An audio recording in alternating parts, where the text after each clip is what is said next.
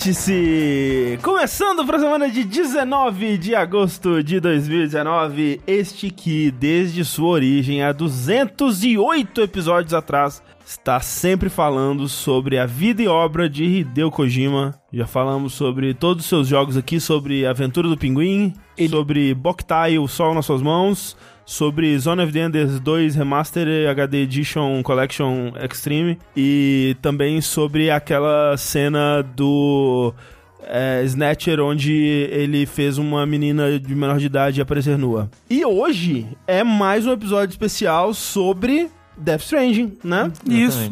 Como sempre é a gente o faz aqui a... centésimo quinto episódio especial de Death Stranding. Exatamente, né? A gente descobriu que os outros jogos não rendiam tanto assim quanto a gente imaginava. E hoje nós temos anúncios importantíssimos sobre Death Stranding. Por exemplo, que o meu amigo Eduardo Sushi, Oi, ele estará em Death Stranding, ele foi digitalizado à mão pelo Kojima. a mão. E ele aparecerá no jogo interpretando o personagem The End, versão jovem.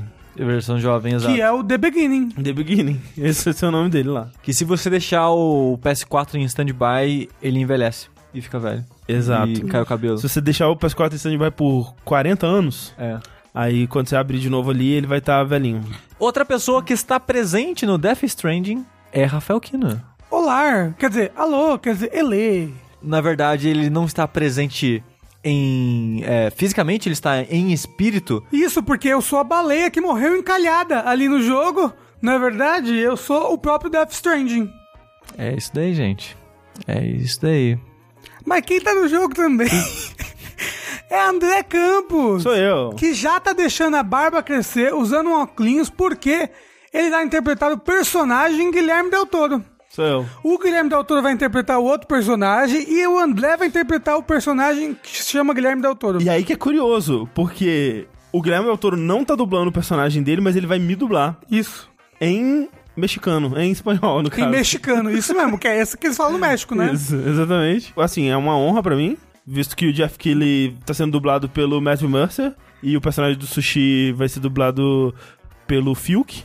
Ele mesmo, Fiuk. Reviveram ele. Parece estranho no primeiro momento, parece, mas a gente tem que confiar no gênio do Kojima. Isso. E eu vou fazer a mulher do Guilherme Del Toro, a Guilherma Del Vaca. Mas, enquanto a gente não recebe a, o aviso de que o embargo foi liberado e a gente pode falar sobre todas essas novidades que a gente acabou de falar, a gente vai falar sobre joguinhos, porque afinal de contas esse é um vértice de número par. Isso significa que nós vamos falar do que nós estamos jogando nas últimas semanas. É, lembrando sempre que esse episódio ele acontece ao vivo e depois ele vai para o seu feed, para o seu aplicativo favorito de podcast. Então, se você está aqui ao vivo conosco, conheça os nossos podcasts, né? É, procure no Spotify ou no seu aplicativo aí, vamos dizer, um Pocket Casts, um WeCast, um Podcast Addict, o podcast de nativo do, do da Apple. É, procura lá por jogabilidade, que você encontra a gente. No Spotify também você encontra a gente, só procurar lá. E pra você que tá ouvindo a versão editada do podcast, contamos com a sua presença daqui a uma semana, provavelmente na quinta-feira, na twitch.tv barra jogabilidade pra acompanhar com a gente ao vivo com essa alegria bonita. Você vai poder ver o Rafa não prestando atenção no que tá acontecendo ao vivo. Eu tava distraído pelo Fiuk, Ele tava distraído pelo Fiuk. que é o quarto jogabilideiro. E tava pensando numa Ele pode piada. entrar Fiuk. Pode estar pensando numa piada com o Fiuk. É, o tempo todo. Caralho, era essa a piada que o Rafa tava querendo Ele tava, fazer. ele tava guardando ali pro momento ide- ideal. Desculpa.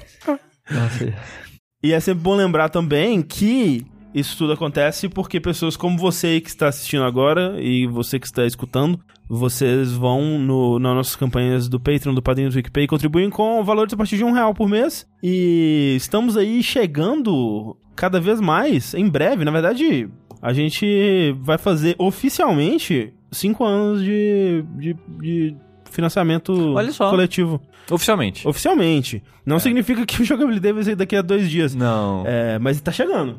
Tá bem? Preparações estão ocorrendo, coisas legais vão acontecer. É, eu espero. Eu também, né? Assim, se na- nada é errado. Mas vamos dizer que vai ser em outubro, tá? Assim como ano passado vai ser em outubro. Não foi em setembro ano passado? Ano passado foi em outubro. Ah. No anterior foi setembro. Isso, e no, no anterior foi em agosto. É. E aí no anterior foi em julho, né? É, Um dia a gente comemora o Natal junto com as pessoas. Isso, esse é o nosso plano. Nosso plano, é- Jogabilianal, quer Nossa- dizer, jogabilidade Natal. nosso plano é eventualmente dar a volta e ser em agosto de novo. Então, É. contamos com a, com a colaboração de vocês para que isso tudo que continue acontecendo, né? Para que a gente continue produzindo nossos podcasts, é, nossos vídeos de vez em quando. Demora pra sair, mas estão sendo editados. É, né? tem um aí que eu acho que vai ser muito legal. Eu acho que tá, tá ficando show também, vai ser maneiro. Queria também já jogar na mesa aqui pra o vocês. que, que eu fiz? Pra vocês tudo aqui. Ai, meu Deus do céu. É, a gente podia em breve gravar um Jogo como eu jogo vou- edição Porra, 2019. vamos. Ah, sim, mas a gente justo. tem gra... André, a gente tem tipo uns quatro que tá na Tem. fila há meses. A gente Tem, precisa não. gravar esses. Tem, eu concordo, concordo. Mas eu acho que seria... Não, a gente tem que fazer isso antes do ano E- acabar. e E eu- o jogo como jogo a gente tem que combinar antes. Tem que combinar Sim. antes e eu já quero colocar aqui que eu quero dar o jogo pro Rafa. É que a gente tem que inverter a ordem do, É. do último, que foi você Sim. indicando pra mim. Sim. A- agora eu indico pro Sushi. Isso. Ele vai O gostar tanto de todos os jogos que eu indicar pra ele. Não, aí o Rafa vai indicar, sei lá. Neck. É, é Neck 2. o 2 é bom, hein?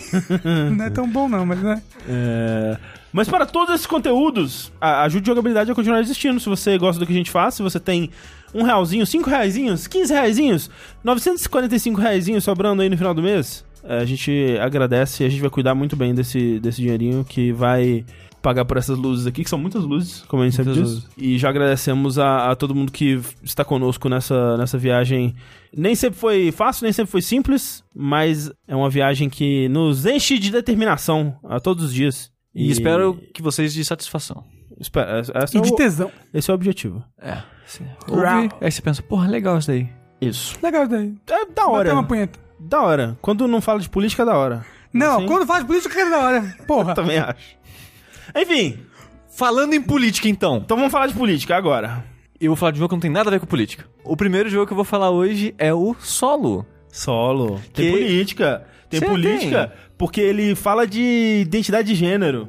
Ah, mas não de... É. Fala. Porra, alguém... Oh, porra, você acha... Você acha, Sushi, que, que alguém desse, desse pessoal aí, que rasga o cu... Você acha que alguém desse pessoal ia jogar esse jogo e não ficar puto no começo? Eu- eu- não, eu esqueci das outras pessoas. É que você falou, tem ideia de gênero. Eu pensei, mas isso não é política, tipo... Todas, Ah, né? Mas tudo é política pra essas pessoas. É. E de fato tudo é político. De o fato, ser não. humano É. é, um ser político. Eu acho, É. eu acho que tudo... Não, assim, mas eu o que eu tô dizendo é, não foi um statement político do estúdio colocar isso no jogo, mas as pessoas encaram como se fosse um.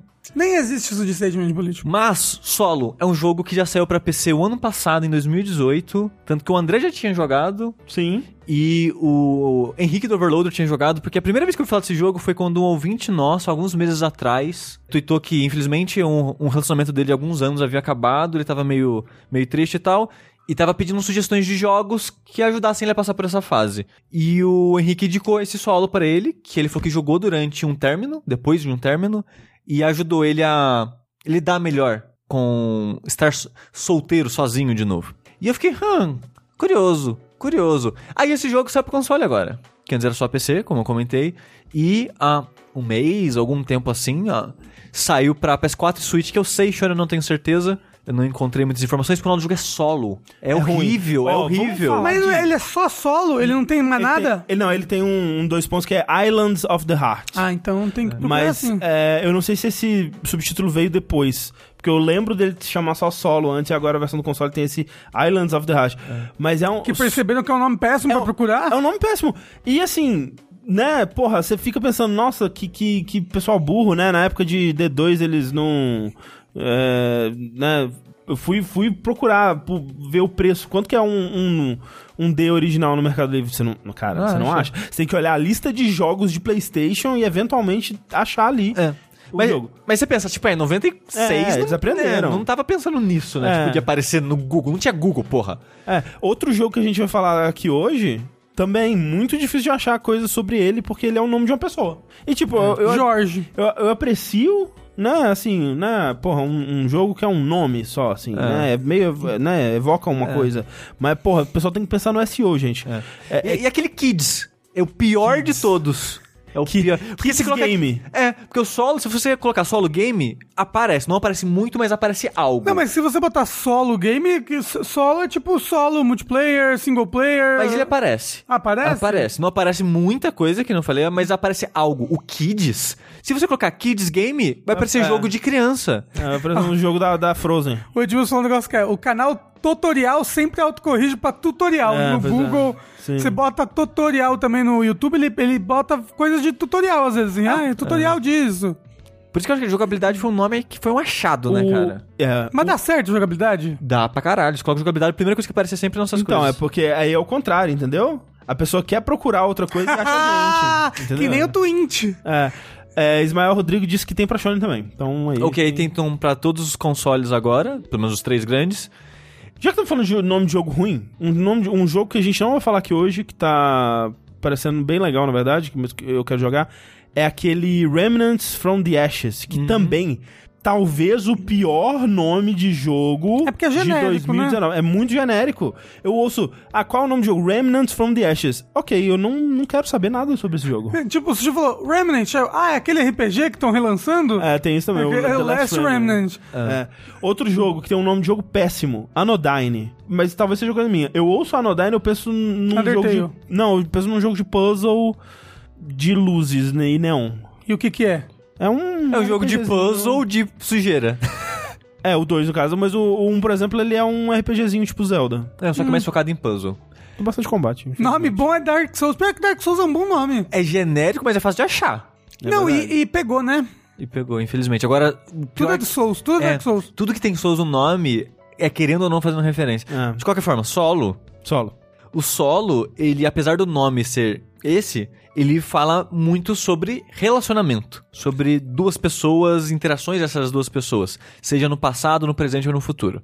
E eu fiquei curioso porque quando ele começa o jogo, ele pergunta. Como você se identifica de gênero? Você tá solteiro? Tá no relacionamento? Ele faz essas perguntas pra você. É, ele, ele até deixa você escolher assim, ah, eu tô num relacionamento no momento, eu já estive ou eu nunca estive, né? É.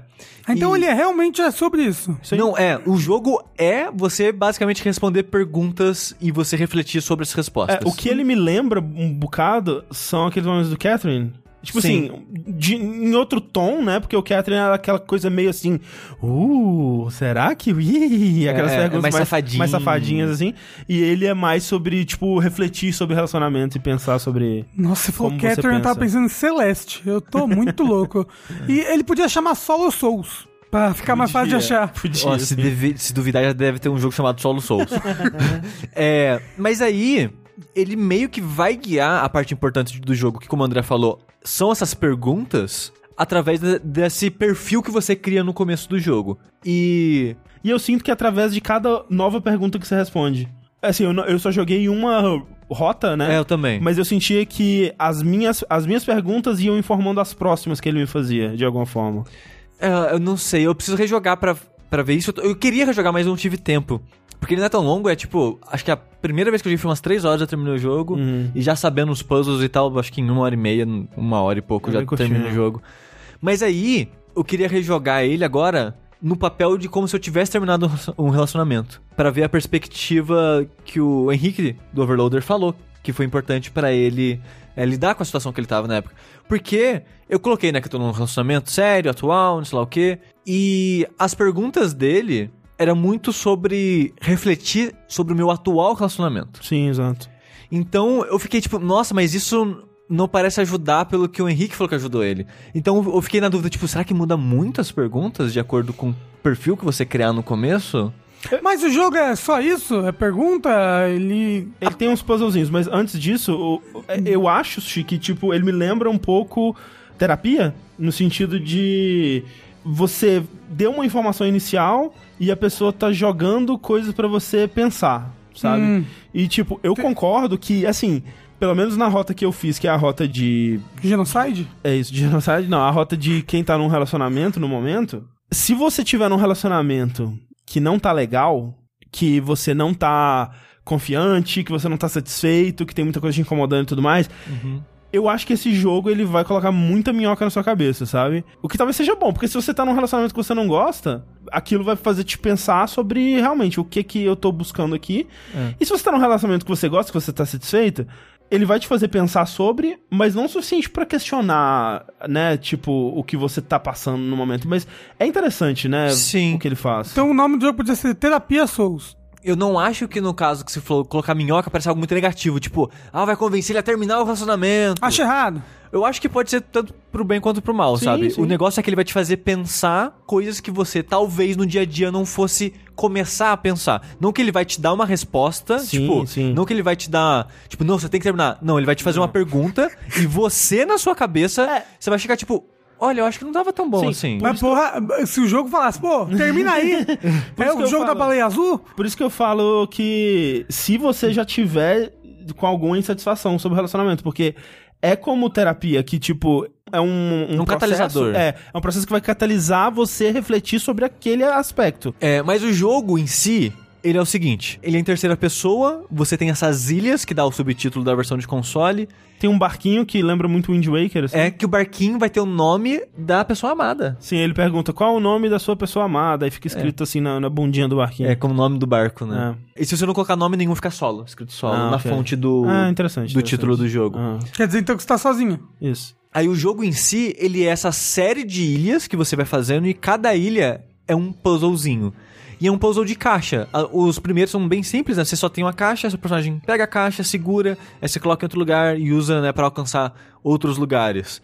Aí nessa ilha você basicamente tem que achar meio que um farol. Aí esse farol vai ativar meio que um totem e nesse totem ele vai te fazer uma pergunta. Você vai, né, responder ela no jogo, refletir na sua cabeça, o que seja. E nisso aparece a próxima ilha, que vai ter o próximo puzzle, que você achar o próximo farol, o próximo totem e por aí vai.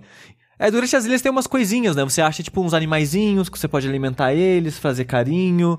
Tem, tipo, puzzles secundários, tipo... Tem uma plantação, você tem que fazer um puzzle pra fazer a água chegar na plantação pra irrigar ela e fazer as É, plantas tem que nascerem. Uns bichinhos com, com algum problema, né? Tipo, ah. É, é, são casais afastados, isso, você tem tem que, que ajudar. juntar eles e tal, esse tipo É. de coisa. E é, e é interessante porque esses puzzles secundários, que são basicamente meio que side missions ou coletáveis no jogo, eles tematicamente estão muito ligados a isso, né? Porque a, a ideia é como se fossem essas ilhas fosse dentro da sua cabeça, dentro de você. Dentro do seu coração. É. E você é, alimentar os bichinhos, fazer carinho, deixar eles felizes, você é, regar a fazenda, essas coisas, é como se você estivesse tratando de si mesmo, você fazendo algo terapêutico pra se ajudar, pra relaxar e coisas do tipo.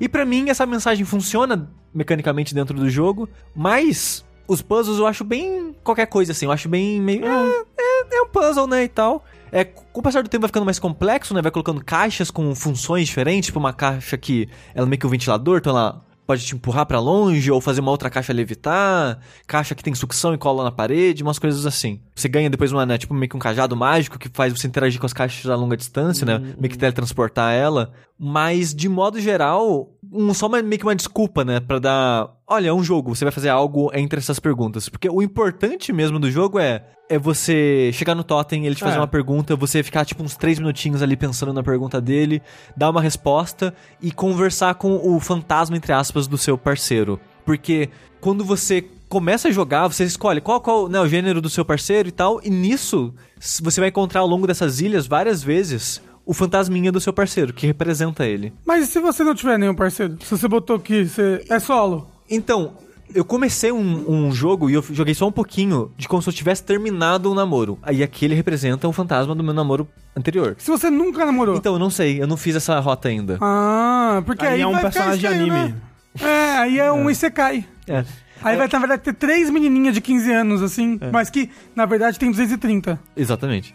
Mas, conforme você vai jogando, você encontra esse fantasminha ba- num, num, num balanço daqueles de árvore, sabe? Aí você pode sentar do lado, ficar balançando junto. Encontra meio que num banquinho de praça, que é o save point do jogo, né? Você pode sentar e ficar só um do lado do outro. Você pode, às vezes, encontrar pulando no. Tipo numa piscina, você pode pular junto. Então você vai encontrando ao longo do jogo esse fantasminha em atividades que você pode fazer junto e também refletindo, porque sempre que você responde uma pergunta, aparece esse fantasminha meio que Questionando. questionando o que você respondeu. É. É, tipo, ah, será que isso daí tá certo mesmo? por exemplo, tem uma pergunta tipo: ah, o sexo é muito importante pro relacionamento?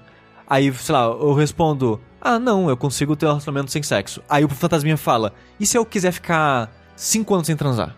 E, tipo, e é só uma indagação que ah, você... o fantasma do, Ah, do- da jogo. pessoa. É, da exato, pessoa. Exato, Aham. representando ela. Tipo, ah, você respondeu isso? Então deixa eu extrapolar um pouco na sua resposta, sabe? É, me lembra. Isso, esse, esse aspecto me lembra um pouco. Como é que chama aquele jogo de puzzle da Acroteam? Talos Principal. Talos Principle. The Talos Principle, que ele te faz umas perguntas filosóficas também, né? Sobre o seu, tipo... É, sua visão fi- filosófica do mundo. Uhum. E, cara, ele te pega na contradição ali, que é maravilhoso, assim, tipo... Aquele do, do computador? É. É... Que, é Que você parou de jogar porque você tomou um susto com os primeiros Isso. é Não, não, não. Era no segundo mundo já. Quando Era aconteceu o 30 susto. minutos de jogo. Não, era não. Eu demorei bastante, porque eu sou completionista. O Rafa, ele parou de jogar porque... Conta a história, Rafa, pras pessoas. Eu- tava jogando um joguinho de puzzle super gostosinho. Ai, que gostosinho, joguinho de puzzle. Vem um fantasma do inferno gritando, na, assim, correndo pra cima de mim, gritando. "Ah!" Eu, eu morri. Foi isso. E nunca mais voltou. Nunca mais. É Eu o único susto do jogo inteiro. Eu desliguei o jogo e parei. Porque eu ia morrer. Eu falei, é isso, eu vou morrer. Deixa eu parar aqui um pouquinho. Deixa eu ficar numa posição legal pra encontrar meu corpo aqui no sofá. E foi isso. Aí eu parei de É, jogar. The Talos Principle. E, e esse jogo, ele faz um pouco disso, assim, de uma, de uma forma mais leve, eu acho, mas é... Isso de ver, ver, ver alguém gritando na sua cara. Isso. Não, de, de questionar coisa que. Uma coisa que você foi lá, pensou, respondeu com convicção. Tipo, não, é óbvio, isso aqui tá certo. E aí ele vai lá e fala, mas e, né, e, e se for assim? Tipo, teve um aqui, eu lembro que era. Você acha que quando um casal ele tem que ser uma coisa só, né? Eles têm que dividir tudo e etc. É um casal aí- não siameses. É, e aí eu respondi, não, tipo, não, é importante que cada um tenha seu espaço e tal. E aí a, a pergunta do, do fantasma era tipo. Você tem medo de eu não gostar do que tem dentro de você ou você tem medo de não gostar do que tem dentro de mim? Eu, caralho. Caralho. Olha, deixa eu postar isso aqui no meu Instagram com meus peitos pra fora. É, fiquei, fiquei abalado, assim. É. Mas dentro do contexto do jogo, essas perguntas são efetivas. São, são. Porque cada puzzle vai, é, vai- Depende, né? Vai ficando cada vez mais difícil os puzzles. Mas meio que esse intervalo entre eles não são tão grandes assim. E meio que, como o jogo é curto, você consegue terminar ele numa sentada só. E essas perguntas começam a acumular em você. E elas vão ficando cada vez mais difíceis. E esse fantasminha vai cada vez te, te dando follow-ups, né? Perguntas é, seguidas mais difíceis também. Então. Esse fantasma também tá forçando a amizade já. É, então, é um, é um experimento muito legal de se fazer, eu acho. Eu não acho que nem melhorou, nem, nem piorou meu relacionamento, porque eu, eu tô. Porra! É porque, tipo, às vezes pode melhorar, sabe? Você pensa e você. Nossa, a gente é mais próximo, tá mais junto do que eu achava que a gente tá. Se piorar é foda, né? É porque. Você tá num relacionamento bom, joga o jogo, fica uma É, merda. não, se o relacionamento tá bom, o jogo não vai piorar Ah, tá bom. Não, coisa. Exato, ele só vai fazer você É, perceber. ele só vai, talvez, é, é, é, Exacerbar, né? Exacerbar, te, te Vai que é o apontar. jogo do capeta. Fica. É. É. Vai lá, enfia o dedo no cu dele. É, então eu achei uma experiência muito legal jogar ele, porém, eu sinto que a minha é uma experiência muito específica que não representa o jogo todo, sabe? Eu acho que. Mas, Ah, isso é acho que legal de cada dele. pessoa, né? Isso, não só a é. sua. Mas é legal isso dele ter caminhos diferentes para experiências diferentes das vid da vida das pessoas, sabe? É. Então, eu, eu, acho, eu acho muito interessante esse conceito, que até mesmo que nem o André tá falando, mesmo que os, ah, duas pessoas ou mais tenham jogado essa rota, entre aspas, do relacionamento, as suas respostas não vão mudar o final do jogo, porque o final do jogo é só a última pergunta que muda, e é meio que irrelevante, o, que importa é a jornada. É... E é inter- mas é interessante isso, no final do jogo, spoiler, você decide se você, conceitualmente, dentro do jogo, você vai seguir sozinho ou com o fantasminha. Que o fantasminha ele meio que se materializa com a pessoa e vocês viajam de barquinho junto e vão embora. E você é sempre esse menininho? Você escolhe o, Assim. seu, o seu personagemzinho. É. Ah, mas é, tipo, se eu um- escolher um menininho, é sempre esse menininho. Isso, isso. É.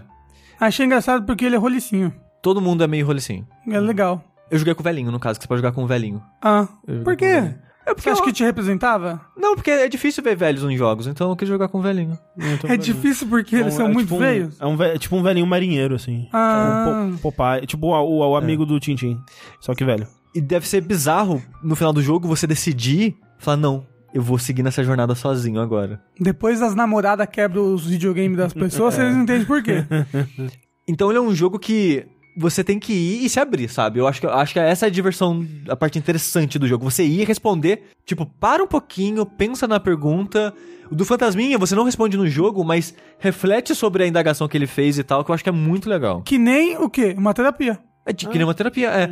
Ele, ele é meio que um, um incentivo, né, a você refletir sobre isso. Obviamente, ele não vai fazer o papel de uma terapia, mas acho que ele é um incentivo pra você pensar sobre isso e eu acho saudável. Você acha que no futuro todos os terapeutas serão videogames? Espero que sim. Mentira. Ou todos os videogames serão terapeutas, né? A gente vai ver por aí nos próximos jogos desse programa, porque acho que esse tema vai voltar duas vezes ainda. É verdade, impressionante, No meu né? jogo, principalmente. Tem É. muita coisa sobre terapia. Mas solo é um joguinho bacana. Eu não sei da rota de. Eu nunca eu tava pensando- tive relacionamento e tô solteiro, mas. E eu tava pensando também, por exemplo, se ele vai ter, se você escolher um, é, um relacionamento gay, por exemplo, se ele vai ter perguntas específicas sobre a vivência gay e tal, assim, tipo, ou se as perguntas são mais genéricas É. mesmo, né? É curioso, assim. Sim. Ele tem potencial aí pra ramificar bastante no tipo de pergunta que ele É. faz, mas não sei. O Paulo falou que o jogo parece muito interessante, mas tá 60 reais na, na PSN e realmente, pra um jogo que É. vai durar aí 3, 4 horas, é, é É caro. menos, né? É, Mas tá no Steam e tá 30 reais no Steam. Então, eu acho que 30 reais é, é um bom preço pra ele. É, 60 é foda, né? PSN é foda. É foda, é foda. Então não tem como. Mas é isso, solo para tudo: PC, PS4, Switch, Switch, Sony, etc. Boa sorte aí pra achar o jogo. Isso. Procura Islands of the Heart. Isso. Ilhas do Coração. E cuidar com as perguntas que eles vão te fazer. Por falar em jogos que tratam de terapia, de psicologia, eu quero falar de um jogo chamado Eliza. Que, de novo, falando de nome de jogo ruim, é ruim porque nessa semana tá lançando um jogo chamado Erika, que e é o André jogo... confundiu. É, exato, né? O Sushi ele mandou assim no, no grupo lá. Nossa, o Erika é, é composto pelo Austin Wintory. Eu, nossa, que curioso, né? Porque a trilha parece a trilha dos outros jogos das Electronic. Achei que fosse o mesmo compositor. Não, tipo, estamos falando de jogos diferentes. E, de novo, quando eu nu- anunciei os jogos do Vértice no Twitter, eles. Não é Erika o nome do jogo? Não, calma, são dois jogos diferentes. Erika é o jogo exclusivo de PlayStation, que tá sendo desenvolvido por aquele Flavor alguma coisa, que é um jogo em FMV com atores de verdade, É. mistério, tipo Rinde agenda. Hidden Agenda, tipo, né, tipo um Until Dawn, assim. Que tá sendo muito elogiado, por sinal. Quero muito jogar. E aí, assim, há umas semanas atrás saiu esse Eliza, que ele é curioso primeiro porque ele é um jogo desenvolvido pela Zectronics, que é um estúdio conhecido aí por jogos de puzzle super hardcore, né? Um, tipo de puzzle que meio que não tem muitos outros estúdios fazendo, que é aquele tipo de puzzle aberto, né? Que ele te dá uma série de hum, conceitos e de regras e tal, e ele te solta num, numa- numa- num puzzle que você vai encontrar a sua solução ali, né? Não tem uma solução certa, tipo um. um- como é que chama aquele jogo que você gosta do Switch? É... Babazil. Mas o Babazil também dá Não, pra você... tem, o Babazil tem vários, mas aquele. aquele. Da, do desenhozinho pixel. Babazil? Não, aquele que você desenha, os pontinhos, Picross. Ah, ah Picasso... O puzzle é arte. É isso. É puzzle. É matemática. E o primeiro jogo dos, das Electronics que eu joguei foi o Exapunks ano passado, ficou no meu top 10 do ano, né? É um É. jogo maravilhoso, que eu não joguei mais, porque ele é, ele é meio intimidador, né? Ele vai, ele, a, a dificuldade dele dá uma escalada, assim, e, e é aquele tipo de jogo que quanto mais tempo você fica sem jogar, mais difícil é de voltar pra jogar ele, né? Sim. Mas assim, é, me deu uma admiração imediata pelas Electronics, até porque o jogo, ele é um jogo de puzzle, mas ele tinha uma historinha meio visual novel de lado, assim, que ia acontecendo em paralelo com os puzzles da história. Com uma arte excelente, um, um, sabe, uma interface, um design de interface excelente, música excelente e Esse o, o Exapunks. o isso. Exapunks. É, isso. E agora, esse próximo jogo deles é uma quebra grande pelo que eu conheço do, do estúdio, pelo menos, É. né? Só rapidinho, só falar um pouco das Electronics pra quem ainda não conhece nada deles. Talvez você já conheça algum dos jogos, porque eles fizeram muitos jogos que eram famosos, né? Aquele Infinity Factory Uhum.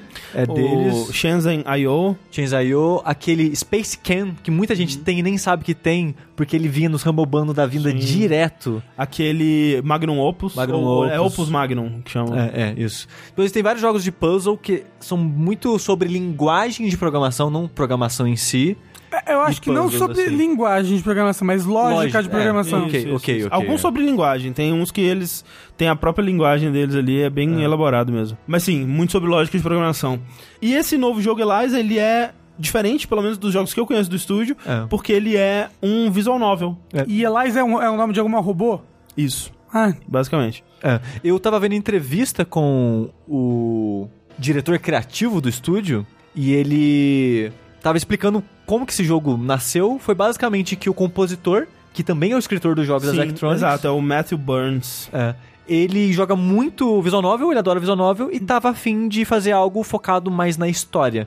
E até na entrevista até algo que ele falou que foi, eu pensei, é verdade, porque quando eu vi que o Eliza era um visual novel do, das Electronics, eu fiquei, caralho, né, que guinada que eles deram. Uhum. Na entrevista ele comenta, ah, mas as nossas histórias sempre foram focadas sobre questionar a cultura é, econômica, questionar a relação do humano com tecnologia e essas coisas, e sempre teve bastante historiazinha e tal.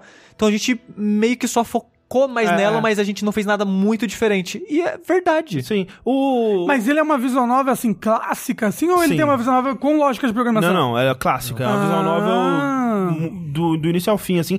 Ele tem no seu celular, ele tem um- o, o joguinho de paciência que tem também no Exapunks. Não sei se é uma tradição deles ter esse jogo em outros jogos. É. Então, assim, você pode jogar um joguinho que depende ali de lógica e de, de raciocínio, que é um, um tipo de paciência mais estratégico, né? Que você tem como chegar num beco sem saída muito facilmente. Então, você tem que planejar bem à frente os, os passos, enfim. É, mas de modo geral, né, o que você precisa fazer pra jogar, pra chegar até o final do jogo, é acompanhar a história e tomar Uhum. umas decisões aqui e ali. É o seguinte, a premissa dele é assim, ele se passa em Seattle, num futuro próximo, não é um futuro distante, é tipo algo que poderia acontecer Ano que a um ano, dois anos, talvez. É, eu diria uns 5 ou mais, assim, mas é bem próximo da nossa realidade. É. E ele questiona muito sobre o momento que a gente tá hoje em dia, né? Sim, porque a, a ideia é que surge esse serviço chamado Eliza, que é basicamente Uber pra psicologia. Uber pra terapia, né, no caso. Ah, mas o terapeuta vai na sua casa. Não. É assim, Eliza é uma inteligência artificial e é ela que dá a, a terapia, né? Ela que trata o cliente, ela que pergunta as coisas e que recomenda o tratamento e esse tipo de coisa. Só que nesse mundo existem outros serviços que são assim e eles não foram muito bem aceitos porque as pessoas elas acham estranho conversar e se abrir para um computador. Então o que o pessoal da Eliza, né, é, faz é trazer um ser humano para essa equação. Então, um humano senta de frente pro paciente com um óculosinho que parece aquele óculos do Google Google é, Glass. Google Glass, né, que era só um óculosinho com uma câmerazinha assim, com Realidade aumentada. uma realidade aumentada. E nesse óculos tem a interface da Eliza que tá monitorando batimento cardíaco, Respiração. é, respiração, é, movimentos de, de olho e expressões e a fala, né? Interpretando a fala do, do- da pessoa. E embaixo, assim, ela te dá a resposta que você precisa dar. E Ah. cabe ao humano que tá ali, que não é um terapeuta, não é, não é formado em nada, é só alguém que tá lendo esse script pro paciente. Caralho! É, e ele aí é- ele pode omitir as coisas que o robô tá falando. Não, não pode, porque. Assim, Ah, Nada impede ele. Impede. Ah, Porque ele tirando é- ele ser demitido. Exatamente, porque ele é monitorado o tempo Ah, todo. ele é monitorado. Então ele não Hum. pode É. desviar em nenhum momento do script. Ele tem que seguir o script o tempo todo. É, mas tipo, não tem nada, tipo uma faca no pescoço dele. É, Uhum. tipo, né, se ele quiser ali no momento, ele vai poder falar pra um, a- um, um paciente, por exemplo, até ser, né... Eu nunca joguei nenhuma visual nova na minha vida. Você faz as escolhas assim? Tem escolhas que você faz, mas ele é muito sobre não fazer escolhas também, justamente por causa desse formato de visual novel. Então E é ele- como se eu estivesse lendo um livro mesmo. É como se você estivesse lendo um livro. Tipo, você joga, né, com uma personagem chamada Evelyn, que ela tá indo trabalhar nessa empresa como uma proxy, né? Que é essa pessoa Ah. é, que tá lendo o script para o paciente. Uhum. Você joga com ela e você vai descobrindo da vida dela. Mas, tipo, ela não é você. Ela é um personagem que tem sua própria motivação, sua própria história, sua própria personalidade e tudo mais. As escolhas que você toma com ela são muito mais de você escolher o tom do que ela vai falar de- do que o que exatamente ela vai falar. Tem momentos, realmente, especialmente no final, que você vai decidir o rumo, e aí vai mudar o final, e tem momentos onde você pode decidir, tipo, tem momentos onde a tela enche, assim, tem tipo umas 20 opções pra você decidir o que, que você quer que ela diga ou que ela pense naquele momento. Você terminou já ele? Terminei. Baseado no, no que você viveu até ali, né, do jogo, ele te dá uma série de, tipo, o que que eu quero que a personagem faça daqui pra frente. Quantas horas ele tem mais ou menos, já que você já terminou? Eu gastei umas 7 horas pra terminar ele, mas dá pra você gastar mais e eu talvez eu volte pra jogar mais, porque realmente no final ele tem algumas ramificações que te levam pra caminhos bem diferentes. E tem- ele tem, eu acho que uns seis ou sete finais, assim. Mas e eu posso voltar pro momento das escolhas dessa Pode. ramificação pra ser mais fácil? Pode. Ah, Depois legal. que você jogou, ele te dá a lista dos capítulos com os momentos, assim, é, é bem tranquilo. E o que você já leu, você pode pular. Então ele é bem amigável nesse sentido. E você poder voltar pra rever o que, que poderia ter sido as outras decisões, assim. E ele não tem um true end, né? De É, é, Que Ah, mas tem o Canonical End. Quando lançaram o Eliza 2, é. é. É porque muito visual novel japonês é comum ter isso de. Ah, o jogo tem 10 finais, 9 são bad ending, 1 é o verdadeiro. Só que pra você fazer o verdadeiro, você tem que jogar todos os outros finais. Pra só aí você vai liberar a opção. é né? pra render, né, o jogo. É. Isso daí. É, tipo, pelos fina- eu terminei e eu fiz mais uns dois finais e pelo que eu percebi, assim, não tem, ah, dos que eu fiz pelo menos, não tem um final que dá muito ruim, assim, tipo, é basicamente decisões e as consequências dessas decisões, assim, mas é, eu, eu duvido que tenha um que seja, nossa, você escolheu isso, que bosta, hein, deu ruim. Seu, seu bostão. É, até porque, de novo, é, é uma gama de decisões dentro do que aquela pessoa faria, né? E isso mais pro final do jogo. Você final. diz. Porque ao longo do jogo, realmente, assim, a personagem, algum personagem vai te perguntar, ah, tá tudo bem? E aí você pode responder, ah, tá sim, ou ah, não tô muito bem, ou ah, não, não, não tô bem por causa disso e disso. Então, tipo, mesmo nesse, nesse, nessa escolha, você sente que o sim é mais ela ocultando o sentimento verdadeiro, que era, não, não tá tudo bem, mas eu vou dizer que sim, porque eu não, não, não tô, eu quero evitar a fadiga, né? Ela, ela, ela pode usar a Eliza na frente do espelho? Pra ela se autoterapiar? Ela eh, poderia se consultar com a Eliza, assim, se ela quisesse. Que ela tá precisando, pelo que você tá falando aí. Assim, todo mundo tá precisando, né, hoje em dia. Mas o lance do jogo é muito sobre isso. Quando ele começa, eu acho que a maioria das pessoas vai ter essa, essa sensação que ele vai ser sobre questionar, tipo, a nossa, a gente tá substituindo coisas humanas por tecnologia e isso só tem como dar errado e vai eventualmente dar errado e vai ser um momento em que você vai receber um prompt que você não vai poder dizer porque vai ser contra o seu, a sua, né, a sua ética e aí você vai ter a opção para escolher outra coisa. Uou! E é muito legal porque ele dá uma reviravolta sobre isso já no primeiro é, paciente que você encontra, que ele começa a querer falar diretamente com você. Ele começa a falar, mas por que eu tô aqui, sabe? Tô, tô falando com uma porra de um robô, eu queria falar com a pessoa que tá atrás do, do robô, fala comigo, diz qualquer coisa. Pelo amor de Deus, eu preciso de ajuda, socorro e tal. E aí o robô, ele cria o prompt de tipo, tudo bem, sou eu falando agora, sou, sou a pessoa, é, meu nome é Evelyn, não, sou, não é o robô mais que tá falando, mas na verdade você ainda tá lendo o prompt do robô, sabe? Que medo! Olha, eu- é muito Black Mirror isso daí também. É, e aí, assim, ele subverte as expectativas que você teria pra uma história Black Mirror desse tipo, e ele é muito mais interessado em tratar sobre o mundo, tipo, que mundo é esse que a gente vive, onde basicamente todo mundo precisa desse tipo de ajuda, e psicologia e mesmo remédios pra tratamento psiquiátrico, eles né, eles são recomendados quase como uma. muitas vezes até de forma irresponsável, né? Não que eles não tenham seu valor, pelo amor de Deus, óbvio que tem, mas ele questiona também sobre, tipo, é suficiente que esse mesmo tratamento padronizado, sabe? Especialmente no caso do Eliza, que você percebe muito que é uma coisa padronizada, mas não padronizada de um jeito super robótico, é padronizado de um jeito que você vê em tratamentos psicológicos com humanos mesmo, hoje em dia, né? Que é aquela coisa de você vai dizer uma coisa e eu vou só é, voltar essa pergunta pra você. Tipo, você vai me dizer assim: ah, eu acho que ninguém me dá valor no meu trabalho. Aí você, por que você acha que ninguém te dá valor no seu trabalho? E com isso você, de novo, é que nem o, o solo, né? Você vai instigando a pessoa a pensar naquilo e, e muitas vezes ela chega na mesma é, conclusão. Isso é super válido isso ajuda muito as pessoas, só que não todas as pessoas, né? Tem pessoas que, às vezes, elas precisam de uma ajuda a mais, né? Do que simplesmente alguém que vai inverter as perguntas pra ela. Ele questiona. Esse robô é muito fácil, né? Ele pega o que a pessoa fala e bota uma interrogação no final. Mas, mas, assim, por isso que eu falei que é um, um futuro próximo, Próximo. Porque assim, não é uma super inteligência artificial que vai conversar com ele como um humano. O que ela tá fazendo é muito simples. É tipo, inverter pergunta. Tem até as etapas do tratamento que é tipo, ah, introdução. Ah, como você tá? Chegou fácil aqui, né? Tá chovendo, né? Mais tarde vai, vai ficar melhor e tal. Aí começa o tratamento. Ah, o que, que você veio fazer aqui? O que, que, te trouxe aqui hoje? Aí a pessoa vai falando. E aí ela vai invertendo as perguntas. Aí chega no momento que é, ok, imagina que você tá feliz. Como é que é essa situação pra você? O que, que te traria feliz nesse momento? O que, que te faria feliz nesse momento? Ou então, ah, se você conseguisse isso que você tá dizendo que você quer, você se sentiria feliz, né? Então é tudo sobre jogar pra pessoa. O robô em si, ele não faz nada. E é muito engraçado, barra trágico e triste pra caralho, porque tem muitos momentos e, e você faz sempre três sessões por dia, né, do, do jogo, onde a pessoa, ela tá destruída, né, ela precisa de alguma coisa ali que você claramente não tá conseguindo oferecer, como esse terapeuta robótico. E ele fala: Olha, eu recomendo que você use o joguinho que tem no aplicativo do nosso, do- da nossa empresa. Que é o Paciência? não, que é um, um joguinho, tipo um joguinho de VR lá que tem no celular da- das pessoas lá.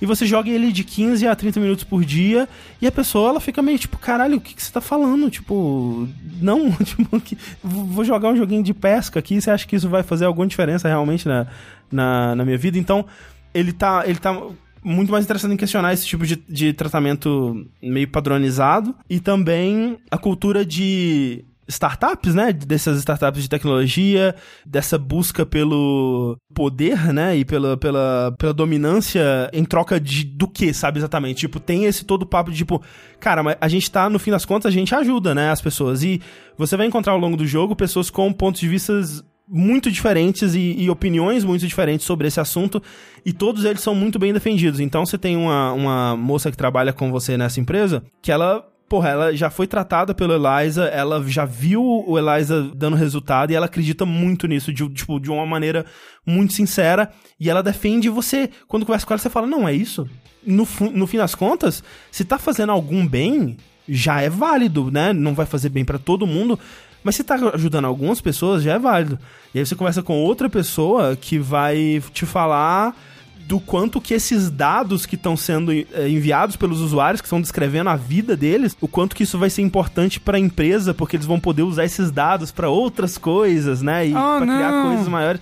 E você fica, caralho, mas E como eles não são, tipo, psicólogos mesmo, eles não têm aquela ética de a gente não vai falar essa conversa pra ninguém. As pessoas da empresa ouvem a conversa pra analisar é, eles até têm a a- performance da inteligência artificial. Eles têm essa coisa de tipo, ah, não vamos compartilhar a sua informação com o mundo lá fora e tudo mais, mas dentro da empresa, É. né, eles vão usar aquilo da forma que eles quiserem, né? Então, tem questionamento sobre é- a ética disso, a, a questionamento sobre privacidade, né? a questionamento sobre coisas que a gente lida hoje em dia, né? Do quanto que a gente, a nossa informação, ela tá sendo vendida, né? E, e será que isso é bom no fim das contas? Porque a gente tá contribuindo para um banco de informações que pode ajudar toda a humanidade eventualmente?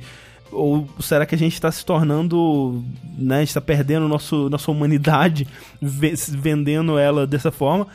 E é muito interessante, é um jogo muito, muito, muito absurdamente bem escrito. O, o contraste entre, por exemplo, uma conversa semi-flertativa, semi-romântica desse jogo com uma cena de Fire Emblem, sabe? Dá, dá quase um, um choque é, anafilático em você, assim, de, de quanto que um é bem escrito e do quanto que o outro é só uma caricatura de alguma coisa. É anime. De algum, se- é, de algum sentimento Um é humano. anime. Exato. E, e- e coloca em, em contraste, assim, com o quão bem ele é, ele é escrito. E muito bem atuado. Muito bem atuado, isso é muito legal. É, do que eu joguei, eu só joguei o primeiro dia por enquanto, parei no segundo capítulo. Eu fiquei surpreso do quão bem todos os personagens que apareceu, apareceram eram bem dublados, assim. Tem atores, é, dubladores grandes, né? Tipo, o primeiro cara que você atende é dublado pelo Yuri Lowenthal, que fez Ah. o Spider-Man, né? Tem o, um personagem dublado pelo Greg, que esqueci o, nome, o sobrenome dele, mas ele faz o- um personagem do Tacoma, que é, ele é, o personagem dele é muito bom também. Os pacientes que você atende, eles, muito, muitos deles voltam, né, pra atualizar as histórias e tal, assim. Cara, tem uns personagens ali, velho, tipo, dois em, em particular, tem uma... A Maia, é uma moça que ela é uma artista que ela tá muito insatisfeita pelo fato de que ela se dedicou pra caralho ela tá fazendo tudo o que ela precisa fazer, mas ninguém se importa com a arte dela. Tipo, ninguém se importa com o que ela faz, ela não tem o sucesso que ela quer. Ela tá muito frustrada porque, tipo, tudo que disseram pra ela, né, sobre meritocracia, sobre trabalhar duro e você vai conseguir eventualmente, tudo isso se provou uma puta de uma mentira. Não creio que a meritocracia não era real. É. Exato. Não, para. E, de novo, é um daqueles casos que, tipo, você falar.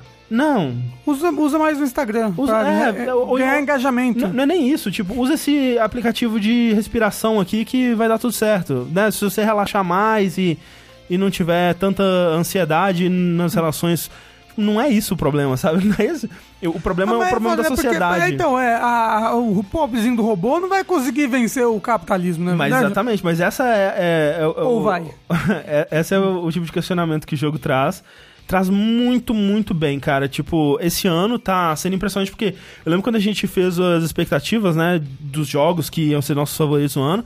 A sensação que eu tinha era tipo, ah, cara, são esses jogos, né? Tipo Resident Evil 2, Sekiro, talvez Anthem, né? Tipo, não vai surgir um jogo tipo, que eu nunca ouvi falar e que vai me surpreender? Não, isso não. Não, não existe Não isso. existe isso. Tipo, Dragon Quest Builders 2? eu, eu que acompanho a indústria tão de perto, será que eu vou ser surpreendido?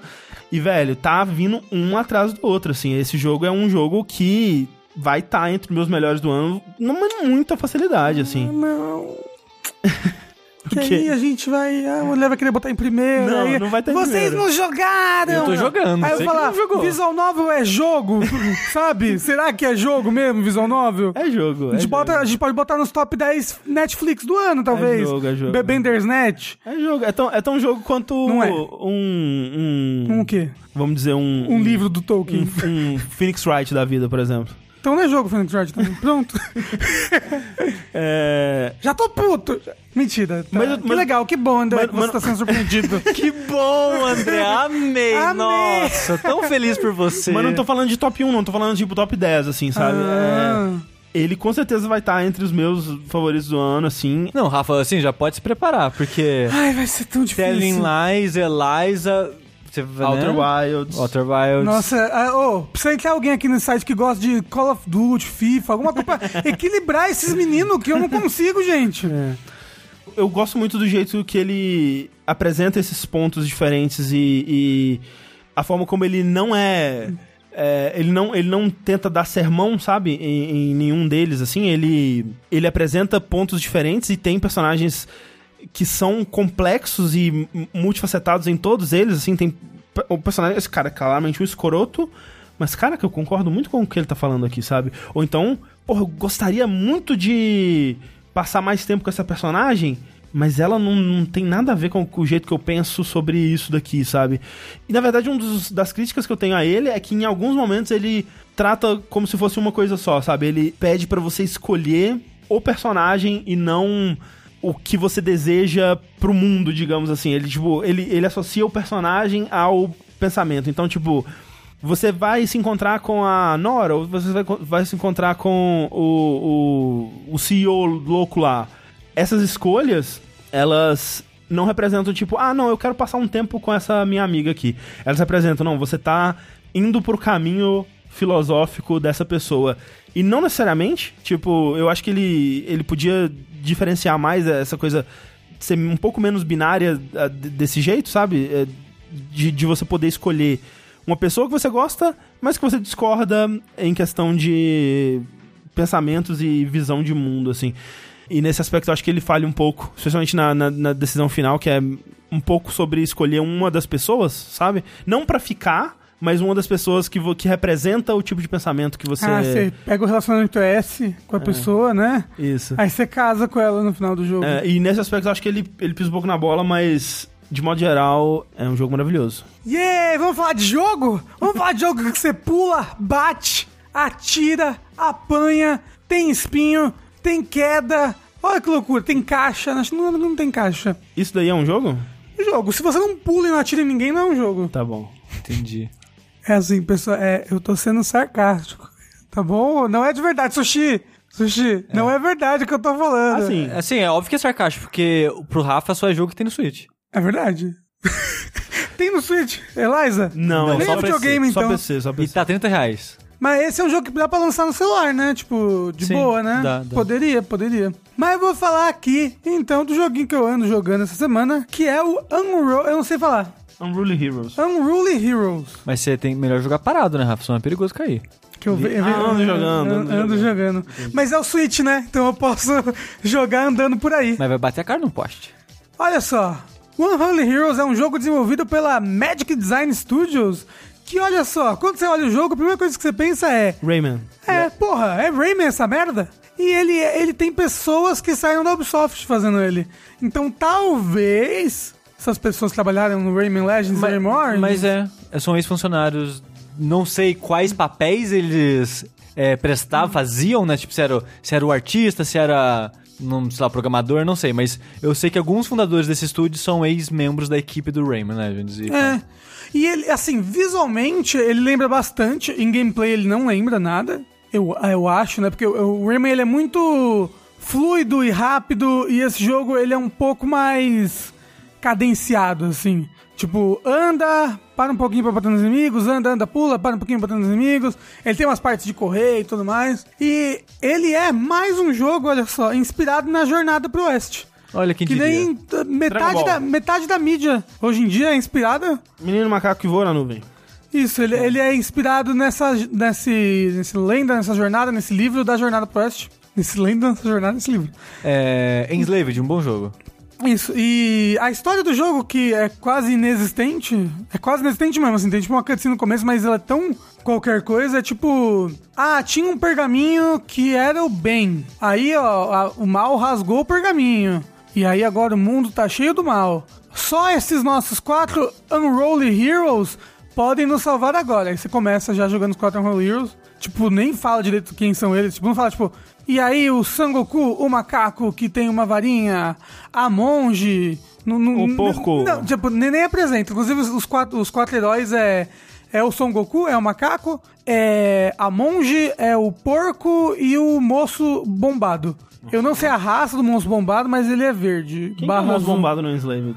Eu acho que não tem um representante dele. Ok. Eu sei que na, nas skins do Overwatch, o, é porque já teve na skins do Overwatch, eu acho que o Reinhardt ganhou uma skin desse moço bombado aí. Skins do Overwatch que, no caso, são a representação original dessa Isso, lenda. isso. To- Toda a lenda começou no Overwatch, na Isso. verdade. Mas bem, então ele é um jogo de plataforma que você controla esses quatro personagens. Jogando no single player, você pode ficar alternando eles, e você tem que ficar alternando eles toda hora, porque eles têm algumas coisinhas diferentes entre si. Principalmente coisas que eles podem interagir, tipo mini eventinhos. Normalmente são estátuas no formato deles, assim. Então, tipo, essa estátua eu tenho que interagir com o macaco. Essa eu tenho que interagir com a monge. E é assim, tipo, quando é uma estátua do macaco, ele faz uma ponte com um bastão. É sempre a mesma habilidade É. ou varia? Até onde eu joguei, eu joguei dois mundos, dos quatro mundos que tem o jogo, era sempre isso. Então, tipo, quando tinha estátua do macaco, o macaco faz um bastão de luz e ele não pode atacar enquanto ele tá em cima dessa ponte, senão ela desfaz. O porco, ele infla que nem um balão, que ele é gordo, e aí ele começa a subir e a voar.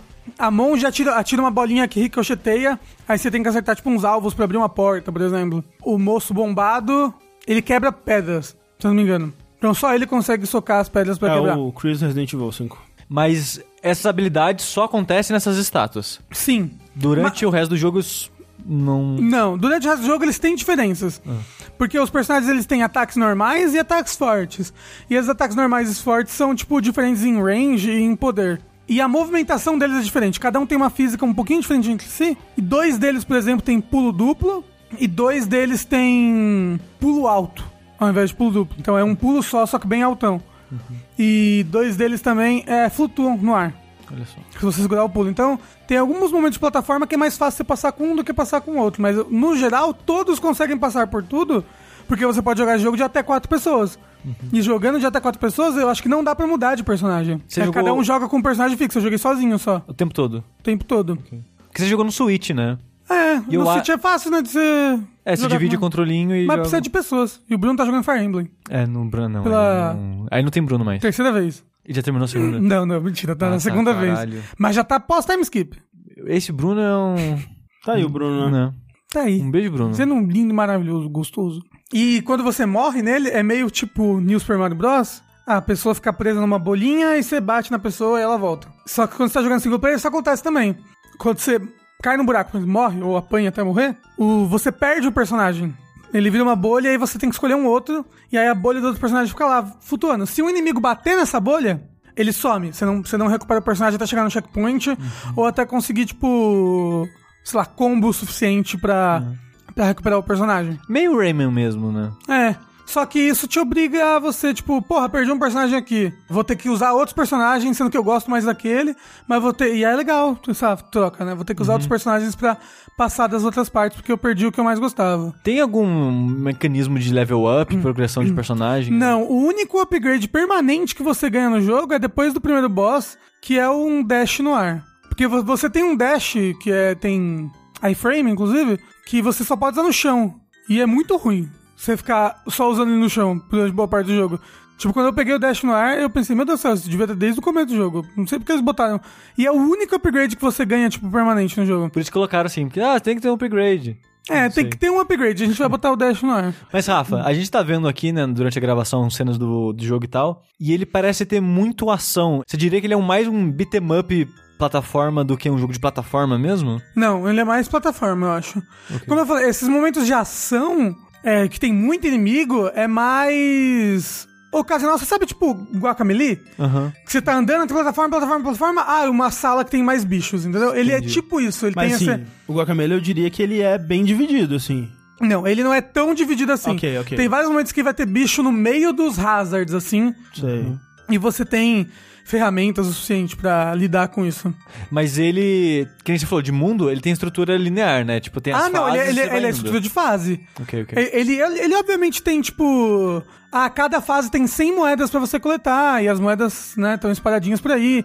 Cada fase tem um pergaminho escondido pra você coletar, que libera um artwork. Mas ele é linear. Ele é uma fase construidinha na mão, pans. E isso é legal porque eles conseguem fazer fases bem diferenciadas, assim, tipo, cada fase tem pelo menos uma gimmickzinha diferente. Meio que um Donkey Kong Country Returns, assim. Ou Tropical Freeze. Então, tipo, ah, tem uma fase que você possui um corpo de um lobo que você vence. E aí, nessa fase, você joga quase a fase inteira com um lobo. E aí, o lobo é um pouco diferente. Ele pode jogar uma lança, ele pode chamar outros lobos com uivado. E aí, você joga essa fase toda com o lobo e só nessa fase do jogo Que é o Yantia, no que, caso. que tem o lobo. É?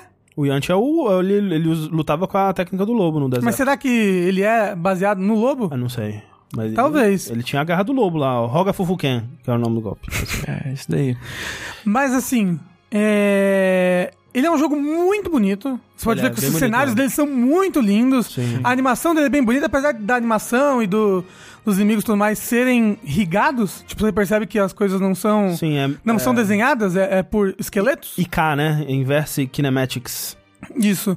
Ele é muito bonito. Ele tem até um quê que às vezes parece que ele é meio 3D, assim, mas eu acho que é só porque o modelo dos personagens é muito bonito? Ou não, ou ele é 3D mesmo e tá me enganando. Tipo nos bosses, assim, parece que eles são um pouco 3D. É tipo Cells, é 3D, mas você acha que não é. É. E só que às vezes a arte dele entra na frente de um bom gameplay aí, de um bom uma boa visualização das coisas. Sei, sei. Tipo, eu às vezes não conseguia entender que tal coisa era um hazard. Porque o os- Ori tem um pouco desse problema. Sim. Isso, o cenário ele é tão Elaborado. elaborado que o, o, o espinho. Tipo, eu não consegui ser um espinho, eu não tô entendendo. Aí eu encostava no espinho, eita porra, perdi metade da minha vida. Hum. Entendeu? E aí eu acho, pô, porra. É bonito É o jogo, nem- mas, mas, mas o, É espinho, o espinho podia brilhar, entendeu? O Radical Rex que a gente tava jogando no versão de Sega CD. Você lembra? Ah, sim que, sim, que você não consegue enxergar as coisas direito. Um jogo que eu joguei recentemente, eu só não vou falar aqui porque eu joguei ele bem pouco, foi o Red. Ah, sim. Do pouco que eu joguei ele, sei lá, uma hora, eu senti que ele tinha um bocado disso também, de ser coisas no mundo são difíceis de identificar. Tipo, eu não tinha dificuldade de achar os itens, quando sabe, cai dinheiro, cai item de cura, essas coisas no chão, eu não conseguia achar direito. Por causa das cores do cenário, a maneira que, sei lá, não tinha um contorno, não, não tinha algo pra destacar, sabe? É, então, aí eu acho que Hazard, principalmente, porque a barra do- do- dos seus personagens é bem pequena. a barra de vida. Mesmo jogando normal, que tem a dificuldade hard. Tipo, você- você cai, você encosta duas vezes no espinho, você morre. E vários espinhos, inclusive, são um hit kill. É, o inimigo, quando você apanha do inimigo, cada golpe que você leva, às vezes é um terço dessa barra de vida. Então, às vezes é tudo, tá tudo tão busy na tela, sabe? Que tá tudo tão cheio que você fica meio perdido. Imagina jogar de quatro pessoas. Mas então, talvez de quatro pessoas, como você pode ficar salvando as pessoas da bolha o tempo todo? Ah. Apesar de que um você também você pode salvar a pessoa da bolha o tempo todo se você bater na bolha antes do inimigo bater. Talvez seja mais fácil, mas no de um, pelo menos, quando você salva alguém, ele volta com HP baixinho. Tipo, com HP de um hit ele vai morrer de novo. Entendi. Então, tipo, mesmo que você salve o personagem, você não usa ele, você procura não usar pra ele não morrer novamente. Você jogou no Switch, né? E. Eu joguei no Switch, ele tá rodando lisinho no Switch. Ah, isso que eu ia perguntar. Ele tem alguns bugs que eu não sei se é exclusivo do Switch, mas, tipo, jogando ele, eu fiquei pensando, caralho, que. O jogo é muito bonito e tal, mas a trilha sonora dele é um lixo. Nossa, a trilha sonora dele é muito ruim. Porque várias vezes, tipo, não tem trilha sonora. É tipo, você tá andando e é só, tipo, psh, vazio. psh, barulhinho do fogo. E aí, tipo, porra, que. Chamasse um David Wise ali. Não sei, botavam param, pam, param, pam, pam no meio do negócio. E eu acho que talvez tenha sido bug. Mas aí, se for, se for bug, foram, foram várias fases que não teve música no jogo pra Mas mim. eram. de- várias, de- várias fases. De vez em quando tem, de vez em quando não. Tipo, em boss tem. E eu não gostei ainda das músicas do boss. É. É que, tipo, sei lá, Dark Souls não tem música, só tem música de boss. Ah, mas tipo, pra um jogo que tá meio Rayman, assim, tipo, m- m- meio Donkey Kong. Eu acho falta. que eu senti falta de música, eu, eu sentia sono no jogo várias vezes porque não tinha nada tocando. Mas assim, sono é algo que você sente também. não, e eu queria dizer, visual novel dá- me dá muito sono. E, e Não, assim, o, o lance é, se um dia eu tiver problema de, de, de, de insônia, me dá uma visual novel, qualquer que seja. É impressionante como o visual novel me dá sono. Então, eu também. Eu tenho, eu, tenho, eu tenho muito sono com muitas coisas. E aí, tipo, o jogo não tem som, tô com sono. Já quero dormir. É que o Rafa, a atenção dele dura 5 segundos. Mas é, é o TDAH, gente. Se você não tá pegando a atenção do Rafa o tempo todo, ele vai dormir. É por isso que eu acho que não pode jogar essas visual novel.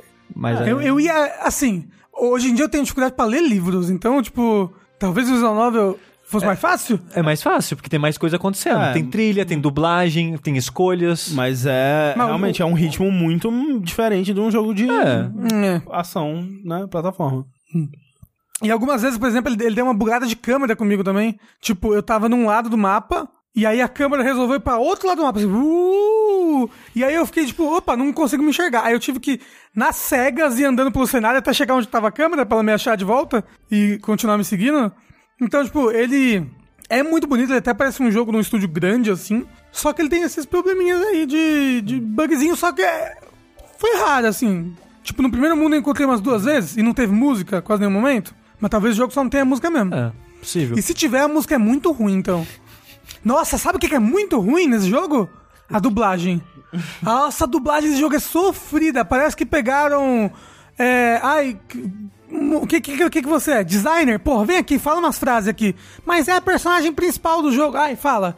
Fala. Fica falando aqui. É, é o Porque primeiro jogo do estúdio, né? é, mas, porra, é muito ruim a dublagem. Nossa, era melhor não ter. De verdade, né? Era melhor, tipo, ter um. Um pianinho assim. tu, tu, tu, tu, tu, tu, tu, tu. Ok. Porque a, a pessoa principal falando, que é uma deusa que ela fica tipo. Olá, heróis, vocês têm que continuar seguindo aí, vençam o mal, yes.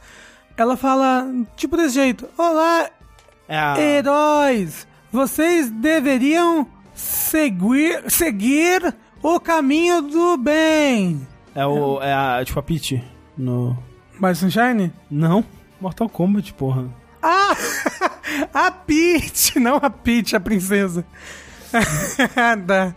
É, outra coisa que eu acho que que eu achei chato nele é justamente esse negócio da história. Ele tem um visual tão bacana, o, o visual dos personagens é muito. Tipo, caramba, parece que esse, que esse daqui tem muita personalidade, olha que legal. E não, porque ele, ele- como eu falei, tipo, ele nem apresenta os heróis, assim, tipo, ele. Ele, ai, são esses quatro aqui, eles vão lutar contra o mal. E aí você começa jogando já, e você já tem os quatro personagens, sabe? E aí, tipo, acaba que, tipo. Acho que talvez porque eles. Ah, já é uma lenda, já. Então eles não precisam ter nada. Mas é bem sem personalidade. Tem uns vilões que são, tipo, os vilões dos mundos, assim.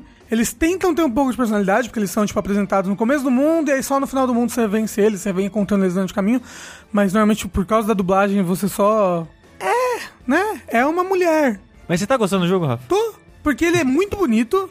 Eu- ele é muito Não, mas, bonito. assim, o que ele, a única coisa que ele reclamou de achar ruim mesmo foi a trilha e a A dublagem. dublagem, é. E o fato dos hazards serem ruins de enxergar várias Ah, mas, vezes. não, mas como você disse. Mas, tipo, ele não é tipo um Rayman de jogar, ele não é tipo super fluido, super polido, mas ele é gostoso. Ele, e ele faz muito bem esse negócio de cada fase ser uma coisa bem diferente, com um visual diferente, um gameplay às vezes diferente. Então, tipo, eu acho que isso sustenta bem o jogo. Ele tem tipo umas 27 fases só, se não me engano.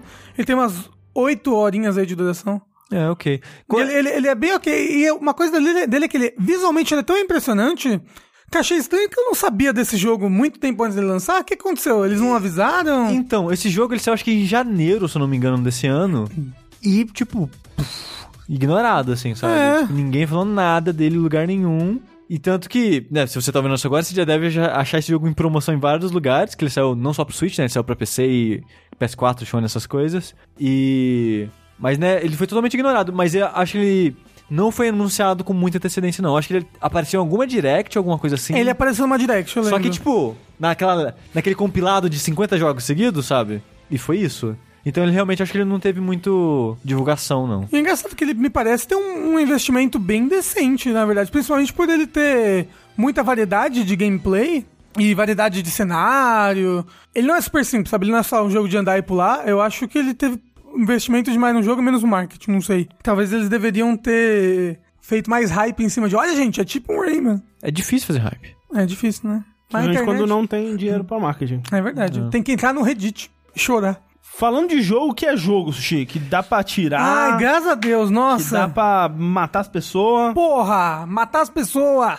que dá pra ser gamer escroto. Gamer escroto. E no caso agora eu vou falar do Iron Fury, que pra quem ouve os vértices de notícia, a gente falou da polêmica da troca de nome, né? Sim. Que era Ah, Iron Maiden, aí a banda Iron Maiden começou a processar eles, que o nome, não sei o que lá, e blá blá blá. É, o jogo saiu semana passada ou a semana dessa gravação, não tenho mais certeza. Mas saiu há pouco tempo, por enquanto só pra PC. Ele eventualmente vai ter versões pros consoles, mas por enquanto só saiu a versão de PC. todos os consoles? Switch já não tenho certeza, mas o PS4 eu ainda tenho certeza. E o jogo, pra quem não sabe de nada sobre ele, ele é um jogo publicado pela 3D Realm, que era o estúdio que fez Duke Nukem na época, lá nos anos 90. O, o 3D, especialmente. Quem desenvolveu mesmo foi a Void Point, que né, teve a- toda a polêmica na época do lançamento, um pouco antes ou durante, eu não, eu não lembro mais os detalhes, que né, desenvolvedores do estúdio falaram coisas transfóbicas na internet Porra! e não conseguem, né? Da Void Point? Da Void Point. Aí deve ser porque é metaleiro. outras pessoas. É tipo, sei lá, um programador falou isso, sabe? Alguém do estúdio. Aí foi outras pessoas do estúdio tentar apagar o incêndio, né? Tipo, não, não, não, ele não representa a gente, a gente não quer. A gente não pensa isso que ele tá falando. A gente vai doar 10 mil dólares aqui pra um grupo LGBT. E, por favor, gente, não, não queima a gente, não. Aí. Eu esqueci agora a maneira que eles falaram isso, mas, tipo, isso não reflete as políticas da empresa, uma parada assim. Aí foi outra pessoa que cuidava do Twitter, tweetou, tipo, pirateia nossos jogos, foda-se política, sabe? Então, tipo, tá meio que uma briga agora dentro do estúdio. Pirateia o nosso jogo? É. Eu não vou entrar nessa treta, gente, me desculpa, mas. Talvez Mas no, por que pirateia o nosso jogo? Não entendi. no vértice de, de notícias a gente fale mais a, a fundo sobre isso. Pois é. Pô, esse jogo tão bonitinho, eu queria jogar, mas não vou jogar com essa gente escrota aí, não. Então, o jogo é muito legal, mas tem gente escrota no estúdio. Foda, né? É, foda. Fiquem aí esse asterisco, eu acho importante dar, caso você não queira é, financiar isso daí. Eu acho importante dar também. Mas o jogo é o seguinte: tem Duke Nukem 3D, lá de 95, 6? Por aí. Por aí, eu acho que ele saiu no mesmo ano do Quake 1, então acho que é 96. Faz sentido. Eu vou chutar em 96. Eu acredito em você. O Duke Nukem 3D, ele já era 3D de fato, André? Ou Não. ele era fa- falso, falseta ainda? É falso, mas ele era de uma engine mais avançada do que o Doom, né? Porque ele conseguia já que você olhasse pra cima e pra baixo, ele conseguia fazer coisas com andares, né? Tipo um prédio com vários andares, algo que você não conseguia porque o Doom ele no, no, no fundo ele era só horizontal, né? Ele não tinha verticalidade, ele fingia verticalidade em alguns aspectos, mas ele não tinha mesmo. E essa build ele era um pouco mais avançada, mas ele é ele ainda é 2D, né? Naquele jeito que por- porque ele é feito com a, técnicas parecidas ainda de ray tracing, aquela coisa toda. É. Ray Aí, Trace não, Raycasting. É. Isso. aí toda a parada desse jogo, do Iron Fury, é que ele tá sendo publicado, né, pelo, pelo estúdio que fez o Duke Nukem 3D na época. E é feito na engine do Duke Nukem 3D, que é na Build Engine. Só que muito alterada, né? Porque ele tem coisas em 3D agora dentro dele. Ele tem, tipo, voxel, sabe? Tem muitas coisas no cenário. Tipo, quando você é, por exemplo, uma arma. Você acha uma escopeta no chão. A arma no mundo, ela é feita de voxel. Pra quem não sabe, voxel é tipo um pixel art, só que com cubinhos. Tipo um, um Lego, vamos dizer assim. É, Tipo um Dragon Quest Builders 2? um voxel é um pixel em 3D. É. Hum. E então as armas no mundo são feitas disso, tem alguns chefes que são feitos disso também, então tem várias coisas em voxel dentro do jogo. O mundo em si eu acho que ele não é, ele é no esquema que era anteriormente mesmo, meio que Parece. simulando o 3D. Os inimigos ainda são aquele esquema 2D que para onde independente de onde você olha eles, eles estão sempre olhando pra você. É o sprite, né? Exato. Então ele tem coisas mais modernas visualmente assim, mas ele ainda segue bastante a base da Build Engine. Apesar dele até no design dele ele ter uma coisa ou outra que é um pouco mais moderna, tipo, a interface é mais limpa, você muda a arma no scroll, em vez de só nos números, né? Você tem, tem a opção, você pode ir nos números também se quiser. Ele tem a dificuldade, né? Não é tão escroto quanto eram os jogos antigos. Então ele tem algumas coisas que são mais modernas dentro dele. Só que ele, de estrutura, é, e visualmente, ele parece um jogo de 96. Ele parece um jogo dessa época. E além disso, um bom jogo desse tipo de jogo. Eu tô bem surpreso, assim, do quão divertido o jogo é de se jogar, sabe? Eu acho que já tô cansando um pouco dele, porque ele tem sete mundos, digamos assim, sete capítulos, e cada capítulo tem em torno de uma hora, uma hora e meia de jogo. Ah, mas é, esses capítulos eles são, tipo, divididos em fases É tipo, uma- eles... cada capítulo umas três, quatro fases. Ah, tá. Aí depois o próximo capítulo é meio que num contexto diferente. Por exemplo, o primeiro é na cidade, o segundo é meio que na delegacia, o terceiro é dentro de um prédio, dentro, todo dentro de um prédio. E o quarto eu não fiz ainda, tô no comecinho dele. Só que não varia muito o tipo de inimigo. Você, no, lá, no segundo capítulo já pega basicamente todas as armas do jogo. Então meio que é a mesma coisa de novo em outro lugar, em outro contexto, sabe? Então, por enquanto isso, eu sinto que o jogo ele fez um mau trabalho de Espalhar. espalhar as coisas interessantes dele ou colocar mais no começo. Porque, por exemplo, no primeiro e segundo capítulo, meio que não tem muita variação de coisas pra fazer, de ambiente, é meio que a mesma coisa. O terceiro capítulo é, de longe, o melhor pra mim, porque ele é todo dentro de um prédio, que eu falei. Então ele tem essa estrutura né, dos jogos da época de ah, vai ter o cartão vermelho, o cartão azul, o cartão amarelo, e em vez de virar o FPS, sei lá, pós Half-Life, que era mais narrativo, era mais linear, ele tem a estrutura mais do um Quake, que é você tem que explorar isso aqui, talvez fazer uns puzzles leves, tem muito, muito segredo. Tem tipo, por capítulo tem uns 40 segredos, assim, eu acho 5.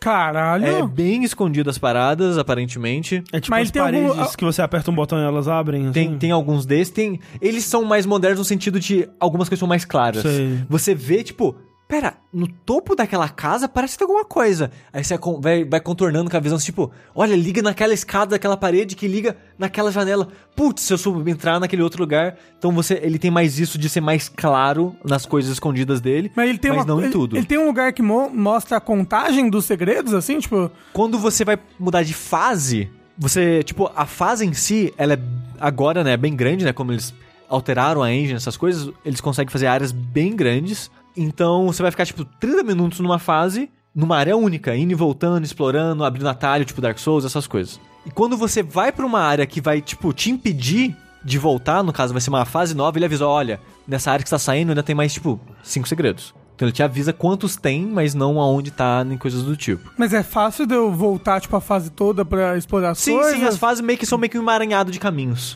Então você meio que vai. Ele não faz que nem o Doom moderno que te trava Não, não de faz. voltar. Sempre que ele vai travar, ele te avisa. Filho da puta. Que no caso ele fala: olha, você vai abandonar X segredos pra trás. Ele sempre tem esse aviso na tela antes de você Interessante. ir pra uma próxima fase. O que eu gosto muito, porque eu, eu gosto dessa ideia da exploração nesse mundo. Eu gosto de tentar descobrir os segredos, eu gosto até, tipo. Tem algumas partes que são muito escrotas, tem umas que são parede, parede invisível. Você anda, você atravessa a parede. Ah, Tem uns que é tipo. É uma tela de TV, você inteira, aperta o botão de interagir nela, ela levanta como se fosse um cofre, sabe?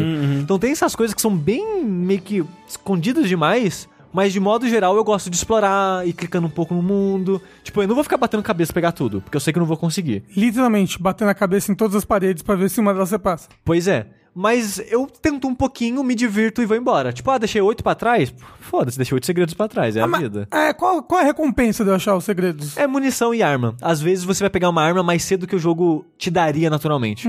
Por exemplo, no comecinho do jogo, você começa meio que no arcade, num bar. Que tem alguns arcades, né? E lá tem aquele um arcade de, tipo, é, de dar soco nas coisas. Sei. Então se você apertar o botão de ligar o arcade, vai meio que passar meio que uma, uma barra. Tipo como se fosse Quick Time Event. É, na tela do arcade. E você tem que, com um cacetete do jogo, bater na hora certa no arcade. Então, se você faz isso, o jogo te dá uma, uma metralhadora que ele te daria só no final do capítulo, por exemplo. Uhum.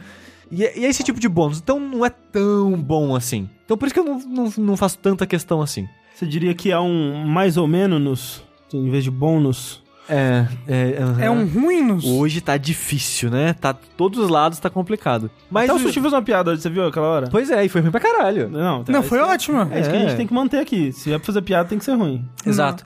E uma coisa que eu gosto que ele segue do Duke Nukem 3D é essa parada da interatividade com o mundo. Porque o Duke Nukem tinha aquela parada, tipo, ah, você vai atirar no, sei lá, no hidrante vai sair a água. E toda a fonte de água do jogo você pode beber e encher um pouquinho da barra de vida. Você pode dar descarga, os espelhos funcionam. E, tipo, tem muitas coisas do Duke Nukem que era interativo e eu joguei ele no PS1, o Duke Nukem 3D. Eu não tinha PC bom na época e tal. O PC só foi ter, tipo, mais pra frente. E quando ele saiu, eu acho que ele já tava meio datado, mas pra mim eu achava muito divertido brincar com esses mecanismos do jogo, sabe? Tipo, apertar coisa e, e vai ligar a tela de cinema, e se eu atirar com a bazuca na tela de cinema, ela abre e tem uma passagem secreta atrás dela. O Duke Nukem. Duke Nukem, isso, é. E essa filosofia, pra época, eu achava muito divertido isso, de, de ir brincando com as coisas, sabe? Sim. É, tipo, o Duke Nukem tinha aquela parada de dar mesa de sinuca, que todas as bolas elas, elas mexiam, você podia ir empurrando as bolinhas pra, pra fazer. Pra... caçapa, né? Isso. E o Iron Fury, ele segue muito a risca isso. Ele tem muitas coisinhas no mundo que você pode interagir e brincar, que hoje em dia já não é nada, nada mais tão impressionante, mas ainda é muito fiel ao, ao tipo de jogo que ele tá tentando representar, sabe? E é divertido, né? Que é o que importa. É, e aí é divertido. E o jogo é basicamente isso, tipo, ele visualmente tá muito bonito, porque eles fazem o jogo nesse tipo, né, do Duke Nukem 3D, mas os sprites são muito mais detalhados, estão muito mais bonitos, tá em alta resolução o jogo agora. Ele Cara, até tem um pouco mais de. de é, cores. É, de, a iluminação dele é um pouco mais complexa, ah, né? sim, sim. Tipo, tem um pouco mais de sombras e tal, mas sem também ficar com aquela cara moderna, né? Ele ainda tem uma cara de jogo daquela época. Mas Ele, é, ele foi feito em alguma engine moderna? Não, no jogo, na engine do Duke Nukem 3D, Rafa. na mesmo, build. mesmo? Sim, Ah. mesmo. Como a gente disse anteriormente. Mas achei que era só feito pra parecer que foi feito na engine, entendeu? Não, foi feito O- nela. e- e- mas ele tem um ar de tipo. aquilo que a gente fala. Ah, é como. A, a sua memória sentimental desses jogos, sabe? Porque Uhum. se você for jogar o Duke Nukem 3D hoje, ele vai ter muitas dessas coisas, mas ele não vai ser tão bonito. E especialmente em questão de direção de arte, obviamente resolução, né? Essa coisa da iluminação e tal. Ele é mais tosquinho, né? Do que isso. Então é, é como se você pegasse aquelas coisas, né? Tipo, essa coisa dos sprites e tal, e essa geometria mais simples, mas deixasse ela um pouco mais agradável, assim. É. É, legal.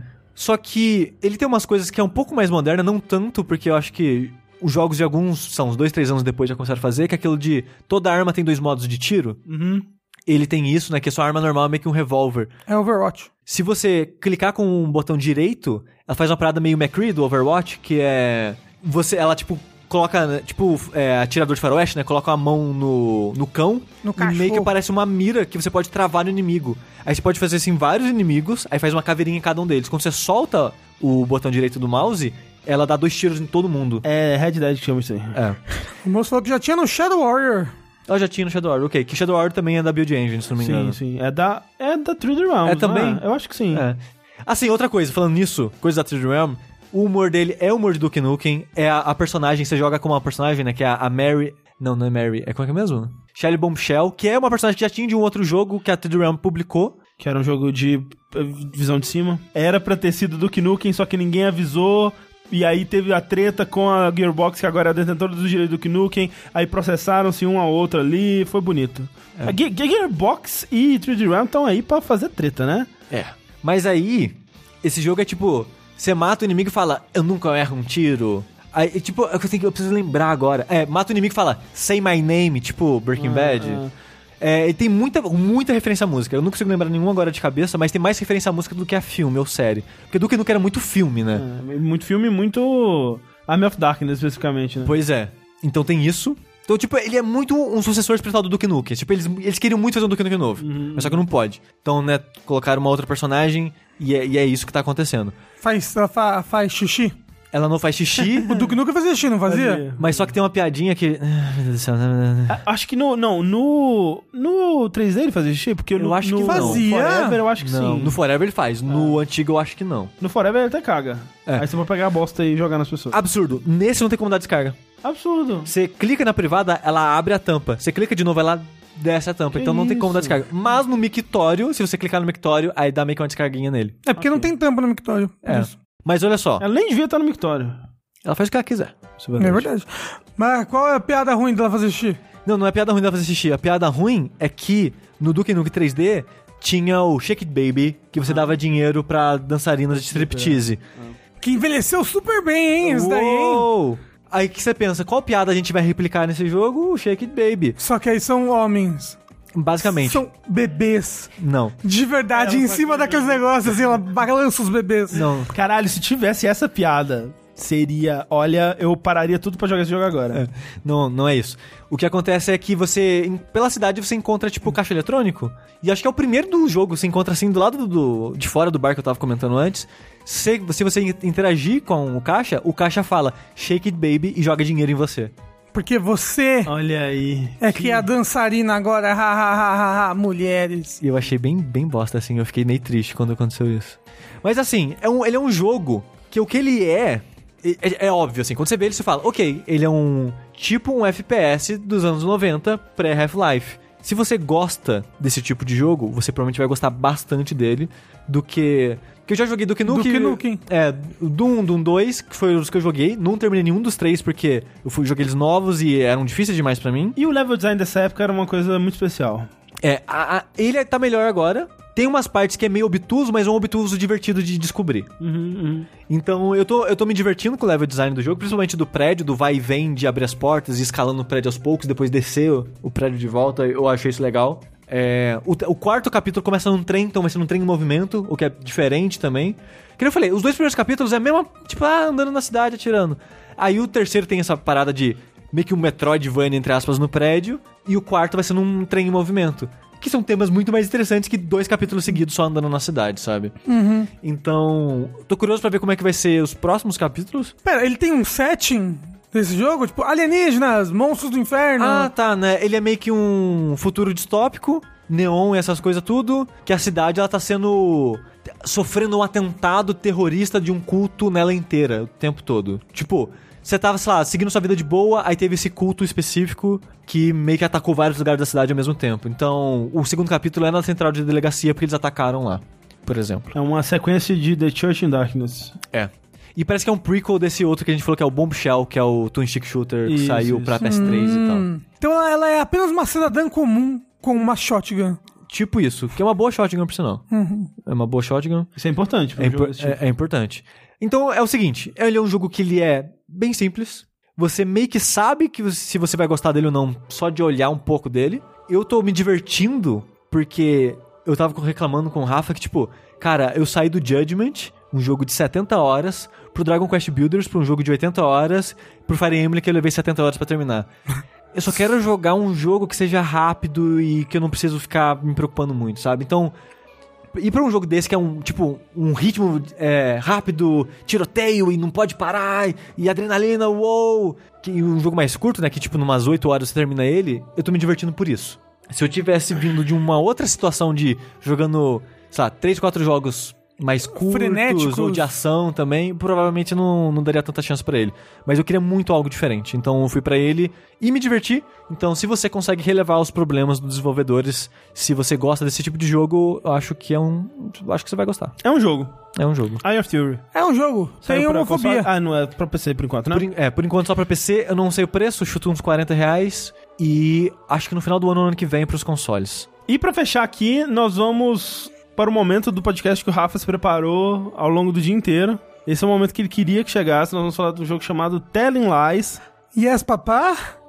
No, papá? No papá. Acho que ele fala yes, papá, em algum momento, não? Acho que pra Telling Lies não, né? Ele Não, admitiu ah, que é ele tá verdade. contando Mas é que eu sou muito honesto. Telling Lies é o novo jogo do Sam Barlow que fez Silent Hill Shattered Memories O Origins. Trabalhou no, no- nos dois, né? No Origins e no Shattered Memories. Pô, eu gosto de Shattered Memories, hein? E enquanto desenvolvedor independente, ele fez o. é, Her Story. Her Story, que foi muito elogiado no ano que ele saiu, de 2015, alguma coisa assim. Faz tempo, mas foi um ótimo jogo. E eu joguei por causa do Dash. O Her Story era um jogo de você assistir os depoimentos policiais de uma mulher, né? A única personagem do jogo que você interagia, barra assistia, barra ouvia era uma mulher. Ou será que era só uma mulher, na verdade? Será que ela não era um robô? E através desses depoimentos policiais que estavam fora de ordem, você tinha que procurar por palavras-chave, você ia descobrir um mistério de um assassinato.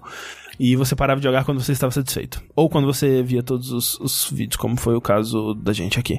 Mas enfim, o Telling Lies, ele é uma premissa parecida, expandindo nessa ideia, né? Ele é uma versão mais orçamento alto, e mais ambiciosa, e mais complexa e... e expandida e longa e, É. né, e- etc. nessa ideia. Porque o Her Story, ele, você, sei lá, em seis horas, por aí, você termina o jogo. Menos. Graças a Deus, eu acho que ele tem um bom tamanho, na verdade. Um É, tamanho, não. o tamanho redondinho, eu acho, pra mim, tem um Her Story. É. Porque, tipo, tem, tem uma mudança de várias coisas do Telling Lies em relação ao Her Story. Porque Her Story eram vídeos curtinhos de, eu acho que o maior tinha, sei lá, 3 minutos. Mas eram vídeos de alguns segundos, menos de um minuto a maioria. Sempre né, nessa parada da entrevista, né? Então era uma câmera fixa só com uma pessoa, vídeos curtos. E, tipo, a história como um todo era mais, mais curta também. Você, você solucionava, digamos assim, mais rápido. O Telling Lies, você acompanha várias pessoas gravados em várias situações diferentes. Então tem, você vê o, mai- o orçamento maior em É, chamar vários atores em cenários. cenário. E a premissa é a seguinte: você conseguiu de alguma forma, eu ainda não sei, né? Assim como no Her Story, que a identidade da pessoa com quem você tá jogando eventualmente se torna importante, eu imagino que isso vai acontecer também com o, o Telling Lies. Tem uma pessoa por trás do PC que você vê no reflexo? Sim, e dessa vez é um vídeo, não só uma imagem. Ah, Porque no Her Story eu tomei um susto pra jogar o jogo. É. Na hora. É isso aí. Que apareceu a pessoa assim, "Ah", e fechei o jogo. É, nesse vo- começa com, a- com essa pessoa, que inter- inclusive é interpretada pela atriz do, do Her Story. Olha só, não tinha É, notado. Eu, eu acho que é. Eu tenho quase certeza. Só, só se for uma pessoa muito parecida. Enfim. Que senta no PC lá e, tipo, é um vídeo que fica tocando o tempo todo. E é, é legal porque esse vídeo, você consegue ver a expressão dela em alguns momentos e reflete bem o que você tá fazendo, né? Eles conseguiram, de alguma forma, colocar, tipo, ah, um momento tenso, então ela vai ter uma expressão aqui, ou um momento mais de boa e tal. E Assim como no Her Story, quando você atinge certas informações, alguns pontos chaves, assim, Entra a musiquinha. é, entra a musiquinha no, no Her Story, tipo, pa- passava, sei lá, a polícia, né? As luzes da polícia e tal, uma musiquinha específica. E nesse acontecem cenas específicas no reflexo. Tipo, alguém che- chega no, no lugar onde ela tá e fala com ela, e ela. No reflexo, não sai do reflexo do monitor, é muito interessante. Eu não joguei o suficiente pra acontecer isso ainda. Mas o lance da premissa desse jogo é o seguinte: você conseguiu de alguma forma um HD com um banco de dados de um sistema da NSA, né, que é a National Security Agency dos Estados Unidos, que é aquela organização que está sim te monitorando através de todas as suas webcams e microfones. Tô dando tchau pra NC aqui agora. também. Isso. E de fato, eles têm essa tecnologia chamada Retina, que intercepta comunicações, de modo geral, geralmente de dispositivos de é, VoIP, né? Tipo um Skype ou similares assim. É, o que você usa, ele foi gravado intencionalmente Isso. por pessoas. Tipo, não necessariamente gravado, mas transmitido. Então, tipo, é um facecam que a pessoa tá no celular, É. ou é uma conversa de Skype pela webcam do PC. É, não é Isso- tipo o cara batendo punheta lá e a webcam filmando. Provavelmente eles têm acesso a isso também, mas não é o que a gente tem acesso aqui. Ah, É, é, nesse jogo específico são só as coisas que foram transmitidas ou É, os gravadas. FaceTimes das e pessoas. são digamos assim. pessoas que a NSA especificamente grampeou?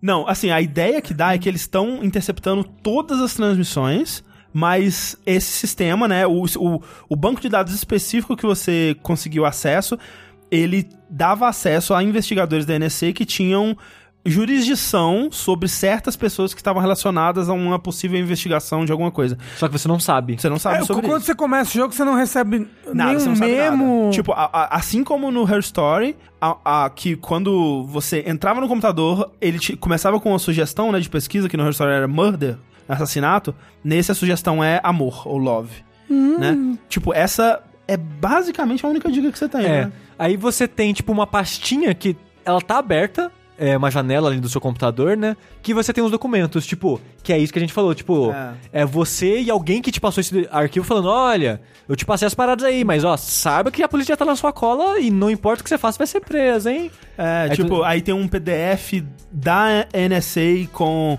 Ensinando a usar. é, o manual desse sistema e tal. assim. E você é um agente, então. Você não Você sabe. não sabe. Ah, Não sabe nada. Você pode só ter conseguido acesso a esse sistema. É, de forma legal. Que nem a menina, né, do Her Story. É. Ah, ela, ah, ela, ela tava lá. É, a polícia tinha né? deixado. É, ela. verdade, verdade. Ela tinha permissão. É. Então nesse você sabe que você tem ilegal porque tem a cartinha falando, olha, você vai se fuder por, por causa disso, mas você não sabe quem é essa pessoa e por que ela tá investigando isso. A premissa básica é só essa, tipo, você sabe que você pegou isso sem poder de algum lugar, você colocou love porque mostra a pessoa escrevendo, não é você escrevendo, mostra a pessoa escrevendo love. Aham. Então você meio que, ok, essa pessoa tá investigando algo específico dessa conversa. E a partir daí, você começa a assistir os vídeos. Aí tem algumas diferenças. Mas aí, peraí, peraí, peraí. Eu lembro que no Her Story, você conseguia pesquisar as coisas porque todos os vídeos eram, tipo, entrevistas pra polícia, Pra pro polícia. psicólogo, sei lá, né? Então as coisas eram transcritas, né? Isso. Sim. E aí você conseguia fazer uma busca por uma palavra específica. Uma palavra que foi dita no vídeo, no caso. É. Uhum. Mas nesse daí, co- tipo, o computador transcreveu as coisas e aí ele consegue identificar É, a palavra love no meio da conversa. Sim. Basicamente, sim. Eu, eu acho que não é o computador, que aparentemente eles, eles, eles chegam a mencionar estenógrafo, né? Que seria a pessoa que. Tipo aquela pessoa que fica no, no, no tribunal digitando rapidaço, fazendo. Ah, então, alguém a- fez isso alguém- com todos esses é, vídeos. Alguém pega todos esses vídeos, é um trabalho do inferno, mas vai lá no estenógrafo e, e transcreve tudo que tá sendo dito. É, eu, não, eu não- eu já fico perdido em que que é, porque nos documentinhos que é meio que o tutorial de como jogar, também serve como plano de fundo pro criação do, do cenário, né, do jogo. E lá eles falam que, tipo, olha, a gente não pode sair assistindo tudo por aí, É, a gente precisa de um motivo, uma razão. Então, quando você for pesquisar, sempre procura temas específicos, porque a gente só tá procurando coisa específica, não é pra ver a vida inteira da pessoa. Tem essas desculpinhas que ao mesmo tempo é pra colocar a construção do mundo e ensinar a jogar. Tipo, ah, eu quero procurar. Tipo, a pessoa citou, sei lá, Paris. Ah, opa. Paris. Vou procurar Paris aqui pra ver. tananã. Então, tipo, era. Serve essas duas funções. Mas aí. Tem algumas coisas semelhantes e algumas coisas diferentes. Por exemplo, no Story, quando você colocava uma palavra e pesquisava, você podia assistir, acho que as cinco primeiras coisas da lista. Te falar, ó, tem 30 vídeos com essa palavra que você procurou, mas você só pode assistir os cinco primeiros. Nesse jogo é a mesma coisa. Igual, é. Sempre que você coloca um termo, pode ser uma frase ou uma palavra, vai aparecer, tipo, olha, tem 15 mil vídeos com isso, mas você só pode assistir os cinco primeiros. Se tiver menos, aparece todos. Só que os vídeos agora, de modo geral, são bem mais longos. Sim. Tipo Tem de... em 10 tor- minutos. Caramba! Sim, Tem, e... tem que jogar que nem o Her Story, jogar com um papelzinho Ah, pra é. ir anotando, Não, porque senão. umas Cinco páginas do meu caderninho ali, cheia de palavra. É, porque no jogo mesmo não tem lugar pra você anotar, então. Tem, é- tem. Tem? Mas não é prático. Não é pra. É. Não é eu falar- vou, vou falar, quero falar muito sobre a experiência de usuário desse jogo aí, a- o User Experience, UX desse É. jogo. E a parada bizarra é que, quando você for, por exemplo, eu coloquei Rafa na pesquisa. Aí tem três vídeos que tem a palavra Rafa. Quando eu clicar pra assistir o vídeo, não começa do começo. Começa da parte que fala Rafa. É. É. A parte que fala rápido pra frente. Então, por exemplo, faz de conta que foi o num pod... sistema era melhor, hein? Então faz de conta que era esse episódio que já tá com duas horas de gravação e eu falei, Rafa, só agora. Começa agora no final. Eu quero ver desde o começo, eu tenho que rebobinar. Manualmente. É, não faz sentido porque é digital. Não. Mas eu tenho que rebobinar manualmente com um sonzinho de VHS girando. E é tipo, no máximo, três vezes a velocidade. Então eu quero rebobinar um vídeo de nove minutos, eu vou levar três minutos pra rebobinar o vídeo. Cara- Você vai Caralho, ficar não. parado assistindo. E pior, você vai ver o vídeo acontecendo na sua frente, então você vai tomar spoiler. Eu fico puto, porque eu, quero, eu não quero saber, então eu vou rebobinando e eu viro a cara. Eu lembro que ele falou, mil perdões, Hum. que nesse daqui, ao contrário do Her Story, ele não queria que todo mundo soubesse tudo. Não, assim, no caso, que é... não, não- todo mundo não, não ia poder ver todos os vídeos, um negócio não, assim. no Her Story ele já não queria que as pessoas fizessem isso. Mas, Absurdo. como no Her Story tinha uma, Uma tela- pastinha onde você... Uma, uma, uma tela que ia preenchendo à medida que você ia encontrando os vídeos, aquilo dava para as pessoas um negócio de completionismo. Não, eu preciso encontrar todos para completar isso aqui, eu preciso... Eu quero ver tudo, né? Nesse não tem isso. E esse sistema de você só conseguir assistir de onde a palavra foi dita pra frente e mais esse lance dos vídeos eles terem um teor mais pessoal, né? Muitas vezes é um vídeo do cara conversando com a filha, ou do cara conversando com a esposa, ou deles num momento mais íntimo, assim, de, de casal e tal. Essa premissa que ele te dá dos guias é tipo, não, olha, né, pesquisa só o que for necessário, não vai interferir na vida alheia. Eu sinto que tudo isso, mais a dificuldade de rebobinar, mais outras, né, outras coisas que ele coloca ali no seu caminho, tudo isso é pra te induzir a jogar dessa forma, que é, você vai procurar o termo, você vai assistir o vídeo a partir dali, talvez voltar um pouquinho só para pegar o contexto daquele momento, mas você vai assistir só aquele pedaço, encontrar palavras e procurar essas novas palavras. Ele até tem um sistema que, se você clicar na legenda, ele já procura a palavra pela legenda. Então, se alguém disse, ah, Rafa, você clicou no Rafa na legenda, Uhum. ele já vai procurar por Rafa. Só que, tipo, isso é muito ruim. Eu não entendi por que, que isso foi feito, além de ser um inconveniente para o jogador, ao mesmo tempo que é um inconveniente que só é um inconveniente. Porque, assim, você vai me dar um vídeo de 3 minutos onde eu posso voltar ao começo desse vídeo pra assistir ele inteiro e ter todo o contexto e ter toda a informação que eu preciso. Provavelmente pegar mais informações pra chegar no, no resultado final.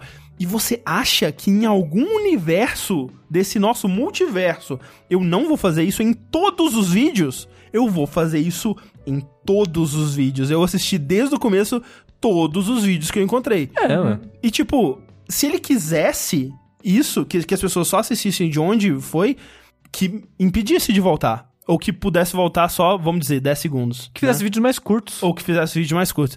Isso, pra mim, é ele indo contra uma, uma coisa que foi o, o- o- um dos motivos que Restore deu tão certo, que é, cara, como é que eu vou garantir que o usuário ele vai chegar no que eu preciso que ele chegue? E a solução que ele encontrou no Restore é, confia no usuário. Tipo, acredite que o jogador ele vai ele vai, né, tipo, la- largue o controle. Tipo, é, abandone essa sensação de que você tem que controlar a experiência e solta a experiência no usuário que o usuário vai encontrar a diversão. Mas ah, ele especificamente, quando falou desse negócio de que não queria que todo mundo fizesse É. isso, ele tava querendo controlar Exato. isso, assim. E, e no, no Her Story ele tem elementos que controlam, justamente. Não, e esse- todo jogo tem que ter elementos É controlados, claro, é tem um, claro. né? Porque o lance do Her Story, é que ele- no- o jeito que ele controla é, ah, ele só vai te dar o 5, ah, ele só vai te dar um vídeo curtinho, ah, ele só vai te dar um lado da conversa e tal. E nesse, ele tem essas coisas também, e o lance do um lado da conversa, nesse caso, é interessante porque agora, eu acho que todo vídeo, pelo menos por enquanto, todo vídeo ele tem os dois lados, né? Então você consegue assistir o vídeo do cara falando com a filha dele, e depois achar um vídeo que é o filho da, o, o, o vídeo da filha falando com ele. E Ah, você assiste os dois separadamente. Mas eu, eu pensei que ia ser tipo Skype, assim, Não, você ia ter uma não. janelinha pequenininha da outra pessoa. Você só vê Não. um dos lados. Que é pra, de novo, causar essa dificuldade de entender o que eu acho válido, sabe? É, isso, essa eu gosto. É. Essa parte eu gosto, porque. Mas você consegue ouvir a outra pessoa. Não. E você não consegue Inclu- nem ouvir. Inclusive, não faz nenhum sentido, porque ninguém Não. usa fone de ouvido nesse negócio e o áudio estaria. Se tem uma coisa que eu entendo nessa vida é de áudio vazando em microfone que não devia vazar e gerando É eco. Tá? Não, isso eu acho bizarríssimo, É porque o bizarro. cara tá no Skype, no notebook, Sem sem, fone de fone de ouvido, e você não ouve nada. O áudio é limpíssimo, é. É tipo, que? Beleza, relevando isso, porque, né?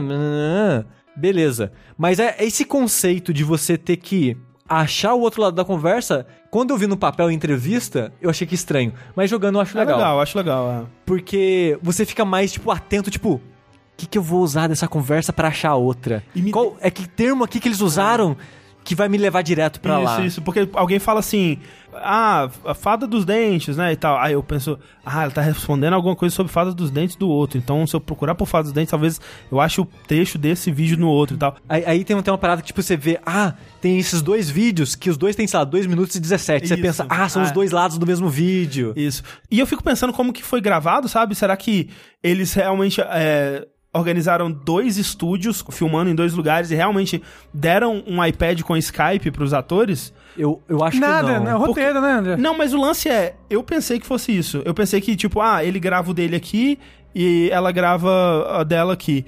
Só que eu, pensando muito sobre isso, o que, que eu fiz? Eu gravei os dois vídeos, coloquei no Premiere, os dois juntos, pra ver se encaixava. E não encaixa. Encaixa. Encaixa? Encaixa. Tipo, eu achei que não encaixava porque quando você tá assistindo só um é esquisito. Mas encaixa. Tipo, não encaixa como se fosse uma conversa natural, porque eles não se atropelam, né? Todo mundo é muito educado nesse mundo. O quê? Ninguém, Não é desse mundo? ninguém nunca fala Não, não, cima. não é podcast? Não, é, não, não fala Não é cima. vértice? Não fala por cima de ninguém. Ninguém vai fazer ninguém. Você sabe o que, que, que eles devem ter feito? Ah. Uma pessoa gravou com os assiste. intervalos certinhos e a outra gravou enquanto assistia. Pronto. É possível. Nesse caso é possível. E Que aí, roteiro. E aí o ator mais experiente, no caso, gravava primeiro. Porque tem uma... A filha do cara é uma, uma menininha, né? De, sei lá, uns 10 anos, não sei. Velho, se ela tiver feito sem o vídeo pra reagir do pai dela, digamos assim... É a futura Meryl Streep, cara. É, porque assim- ela manda muito bem. Eu só queria dar um parabéns pra todos os atores, porque É. fazer um vídeo de 8 minutos Sem corte, Você viu um que ele tá contando uma história pra ela? Do Rumpelstiltskin. Não, esse eu não vi. Cara, que é muito bom. E, de novo, um vídeo de 10 minutos que é só um cara contando uma história. Maravilhoso. Eu- Desculpa, é só um- uma vírgula que eu vou colocar aqui sobre temas. No Hair Story tinha aquele minigame das paradinhas que era espelhado, né? Era um jogo espelhado. Sim, sim, sim. que sim. tem tema todo de espelho e contos de fada no Hair Story. No Telling Lies tem paciência. Hum. E eu gosto de jogar paciência. Primeira coisa que eu fiz antes de ver qualquer vídeo do jogo, vou jogar um pouquinho de paciência. Eu fiquei sem sacanagem acho que uma hora jogando paciência e eu não ganhava. E eu, caralho, eu jogava tanto paciência quando eu era mais novo. Tipo, eu não sou tão ruim assim em paciência. E eu só perdendo, só perdendo, só perdendo. Aí eu falei, beleza, foda-se, vou Ficou jogar um impaciente. pouco. Assisti uns vídeos, voltei pra paciência. Consegui ganhar. Mas esse jogo é impossível de ganhar. Tem alguma parada aqui na programação dessa paciência que ela não tem como ganhar. E é mais ou menos isso que eles fizeram. Sempre falta uma carta. Sempre falta um rei.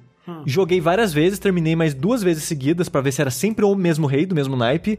E são reis de naipes diferentes. É porque o marido saiu da casa e foi embora. Olha e aí, ó. o rei da casa não existe É. mais. Mas então, tem, ainda tem essa parada. Eu acho que tem algum contexto Tem. nessa parada que. Por que, que tá faltando um, a- um rei sempre? E de novo tem uma coisa de. Que nem no, no Story tinha coisa da Rapunzel, né? Nesse tem uma coisa de contos de fantasia também. Enfim, sem entrar muito no, no, né, no- no- nas temáticas do jogo, porque é, entrega um pouco. Mas o que eu queria dizer sobre isso é: no Hair Story, ele aprendeu que era válido entregar o controle pro jogador e deixar ele encontrar a próxima diversão. E nesse ele volta atrás disso de uma forma que eu acho bizarra. O UX, a experiência de usuário desse jogo, ela é toda cagada. Ela é toda sobre inconvenienciar o usuário pra empurrar um estilo de gameplay que ele quer. Então, assim, você não consegue voltar no início do vídeo, então você tem que voltar manualmente. Você não consegue dar um alt tab pra abrir o, o bloquinho de notas que ele tem lá pra você anotar as coisas que você quer. Ok, você quer que eu escreva as paradas num caderninho? Então por que que você tem o bloco de notas dentro do jogo, sabe? É um segredo, na verdade, é cheat code. Se você escrever o cheat code no bloco de notas e apertar Enter, você libera todos os vídeos. Você libera o rebobinar três vezes mais rápido. Olha aí.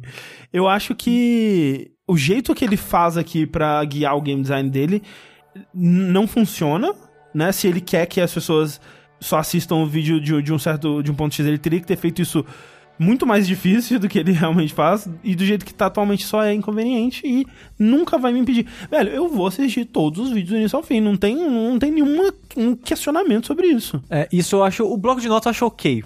Não, pra mim não, não me interfere em nada. Seria melhor se fosse com alt tab? Seria melhor, mas eu não acho. Eu não tiro ponto, não dou, não dou demérito até pro Mas, mas aí, qual é, qual, pra que, que ele existe, entendeu? Você... Não, eu acho inútil, eu, Tipo, é. pra mim, tô falando, podia ser melhor? Podia fazer o jogo ser mais interessante? Podia, mas pra mim, do jeito que tá, não piora É, o não, jogo. não piora tá, assim. porque você consegue dar uma solução que é você anotar É. lá por conta Na vida real. Que é o que eu provavelmente já faria mesmo que Sim, se sim. tivesse o alt tab. Que nem só Restore eu anotei tudo na mão, esse eu tô anotando tudo na mão e tô achando divertido isso. Só para de bobinar que não entrou na minha cabeça. É, é, essa é a maior crítica que eu tenho ao jogo até agora, é isso. Porque não faz sentido isso que ele fez. E uma parada bizarra é que os primeiros vídeos não são bons o suficiente pra te fisgar. Porque coloca amor. É. E eu vi uns três vídeos e eu. Caralho, velho. Porra, a Restore tá tão legal, né? É, porque Hair Story já começa com qual palavra? Então, Murder, é. né? Com Murder, então já começa, E nem, eita! nem é só isso, ele foi pensado tipo assim, olha, são cinco vídeos Curtinhos. quando- com curtinhos e quando você assistir o quinto, já vai, porra. É. Olha, olha o que aconteceu. É, Tipo, agora fudeu, eu tô in- investido nisso aqui. É. E esses cinco primeiros, eles não acontecem muita coisa. É, tipo- e tipo, o, se- o segundo vídeo da lista é um vídeo de 8 minutos. O segundo vídeo já tem 8 minutos, vai do começo mesmo, Metade do episódio de anime. e é só um lado de uma conversa. são duas pessoas assistindo um filme junto pelo Skype. Ah. E, e conversando sobre, enquanto isso, sabe? O filme tá mudo, então você não ouve o filme, né? As pessoas estão. Eles estão fazendo uma brincadeira que é tipo narrar o filme, né? Na voz dos personagens, tipo, atuar como se fosse o personagem. Só que só vê um lado, Peraí, Sushi, você tá jogando em inglês? em português. Ah, olha aí, resultados diferentes já. Esse eu não vi isso aí, não. Ah, ok, foi a primeira Mas, que- ó, mas isso é uma coisa importante de dizer. Mas É, continua, mas é, a gente vai- o seu ponto que a gente É. chega lá. O primeiro, esse, esse vídeo, oito minutos, sem contexto. Porque você só foi entender o contexto quando eu fui ver o outro lado da conversa. Porque a outra pessoa que explicava o que tava acontecendo. Tipo, ah, vamos ver um filme? Vamos brincar de dublar os atores e deixar no mudo? Ou o vídeo que eu vi só era o cara, tipo... blá, blá, blá, blá, blá, tipo, fazendo vozinha do nada. E eu, cara, fazendo vozinha do nada, velho. Eles web namoram, é isso? Que triste. A- Aí, tipo, um minuto de silêncio. Assim, Aí eu fico, caralho. O bom Mas, tipo, tem legenda, você consegue, quando tem muito silêncio assim, você consegue pular e é de boa, né? é. Mas eu não quero pular, eu quero assistir É, a parada. Eu fico pensando, e se tiver uma pista, um barulho no fundo? É, às vezes ele dá uma coçadinha no sovaco, isso Não. quer dizer alguma coisa. Não, tem hora que o ator, ele vira, dá uma piscadinha. Aí você, ô, ô, por que, que ele piscou aqui? O que, que tá acontecendo? Esse vídeo aqui é importante, aí marca o vídeo pra voltar aqui depois. É toque, você sabe, né, que é toque. É, tem uma parada. tem- o André já deve estar sabendo por que, que o cara dá uma piscadinha. Sim, sim. Aí eu fiquei, caralho, sério, o segundo vídeo, gente, vamos colocar algo mais interessante? Aí, como era um vídeo muito longo, tinha muitas palavras. Na verdade, nem teve muitas nesse, teve, sei lá, uma ou outra. Aí esse uma ou outra me fez cair num vídeo que era curtinho, que era conversando com alguém num contexto tipo um escritório. E, nossa, esse vídeo de, sei lá, de três minutos preencheu uma página minha. De tanta informação que tinha. Meu caralho, por que não começa por esse filho da puta? Mas, E- ó, esse vídeo me deu tan- tantos termos que uma coisa que eu tento fazer é, antes de pular pro próximo termo, é ver o outro lado dessa conversa primeiro. Sim, sim. Vi os dois lados, beleza. Qual que é o próximo termo da lista? E esse vídeo deu tanto termo que só dele eu joguei, tipo, duas horas de jogo só com o termo que ele me deu, achando só coisa nova, coisa nova, coisa Nossa. nova. E tipo, e aí começou a ficar interessante. Aí eu comecei a dizer, caralho, essa pessoa, pô, Telling Lies, Telling Lies, cara! Achando outras pessoas acompanhando, além desse cara, que esse cara é meio que o protagonista, né? A maioria dos vídeos, pelo menos que eu encontrei é dele. ele é muito bom, o ator, e ele lembra um pouco um é, Tom Hardy genérico, assim. Sim. Então, a partir daí, o jogo começou a ficar legal.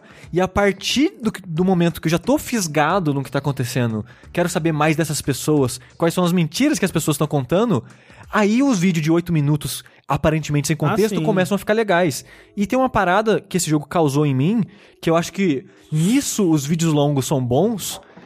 é, e os vídeos pessoais, que aparentemente não acrescentam muito, são bons, é você se sentir sujo. Você sentir que tá vendo algo que você não devia estar É, vendo. Você tá, tipo, você tá errado, sabe? Porque, tipo, não sei se vocês assistiram a série Homeland. Sim, sim. A primeira temporada de Homeland é sobre mais ou menos esse tipo de situação, que é uma uma agente da CIA que implantou várias câmeras na casa de um cara que ela acha suspeita de que vai cometer um ato de terrorismo. E é ela 24 horas da vida dela, por, sei lá, uma semana, assistindo cada passo da vida desse cara. E ela fica meio que fascinada pela vida do cara, do tanto que ela não para de assistir a vida do cara. E esse jogo faz um pouquinho disso. Você passa vendo momentos tão longos e pessoais da vida dessas pessoas que você fica meio que, caralho, eu quero um pouquinho mais da vida dessas pessoas, sabe? Mas ao mesmo tempo sentindo sujo. Aí tem aquela parte do casal que é uma parte mais sexual, assim, você fica, caralho, eu não, eu não quero ver isso. Ele vai mortar o pinto! E, mas ao mesmo tempo você fica, caralho, eu quero continuar vendo isso, sabe? Então, esse aspecto do jogo eu acho legal. Sim. Então, tipo, de modo geral, eu tô gostando bastante dele. Eu também, não, assim, A parte, só a parte de rebobinar mesmo que eu acho idiota. É, não, é- é- eu tenho problemas com a interface, eu tenho muito problema com essa decisão específica. Eu acho que ela vai se provar um erro no fim das contas.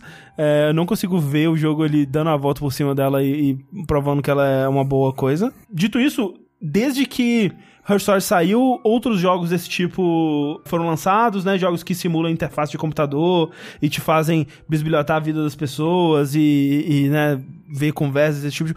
Nenhum se compara à, à- experiência que eu tô tendo com o Telling Lies, que é fascinante, assim, como eu disse, eu tô páginas e páginas de anotações e daqui a pouco eu tô fazendo aquele quadro ligando as coisas com barbante e tal, loucura. O que eu achei interessante do, do Relato Sushi é que eu não tive esses cinco primeiros vídeos porque eu comecei jogando em português, o jogo ele abre com o português como idioma padrão. Eu falei, porra, que da hora, porque o, o- um dos problemas do Her Story é que ele não tinha em português e Não tinha em português porque era um, um jogo muito difícil de traduzir, porque como os termos de pesquisa eles são baseados no que as pessoas dizem, se a tradução, por algum motivo que seja, muda um termo que te levaria de um vídeo pro outro, você não consegue mais fazer essa ponte. E o game design, né, que por mais que ele seja livre, você vê que ele é planejado, né? Tem alguns momentos que personagens falam coisas específicas ou pra dificultar a sua pesquisa, né? Tipo, ele falou uma palavra que é, seria muito importante em outro contexto, fora daquele contexto, Pra tomar os cinco slots. Pra tomar os cinco slots e você não conseguir ver vídeos mais importantes na frente. Então, o game design ele existe sim, ele não é só uma sequência de uma, uma coleção de vídeos aleatórios.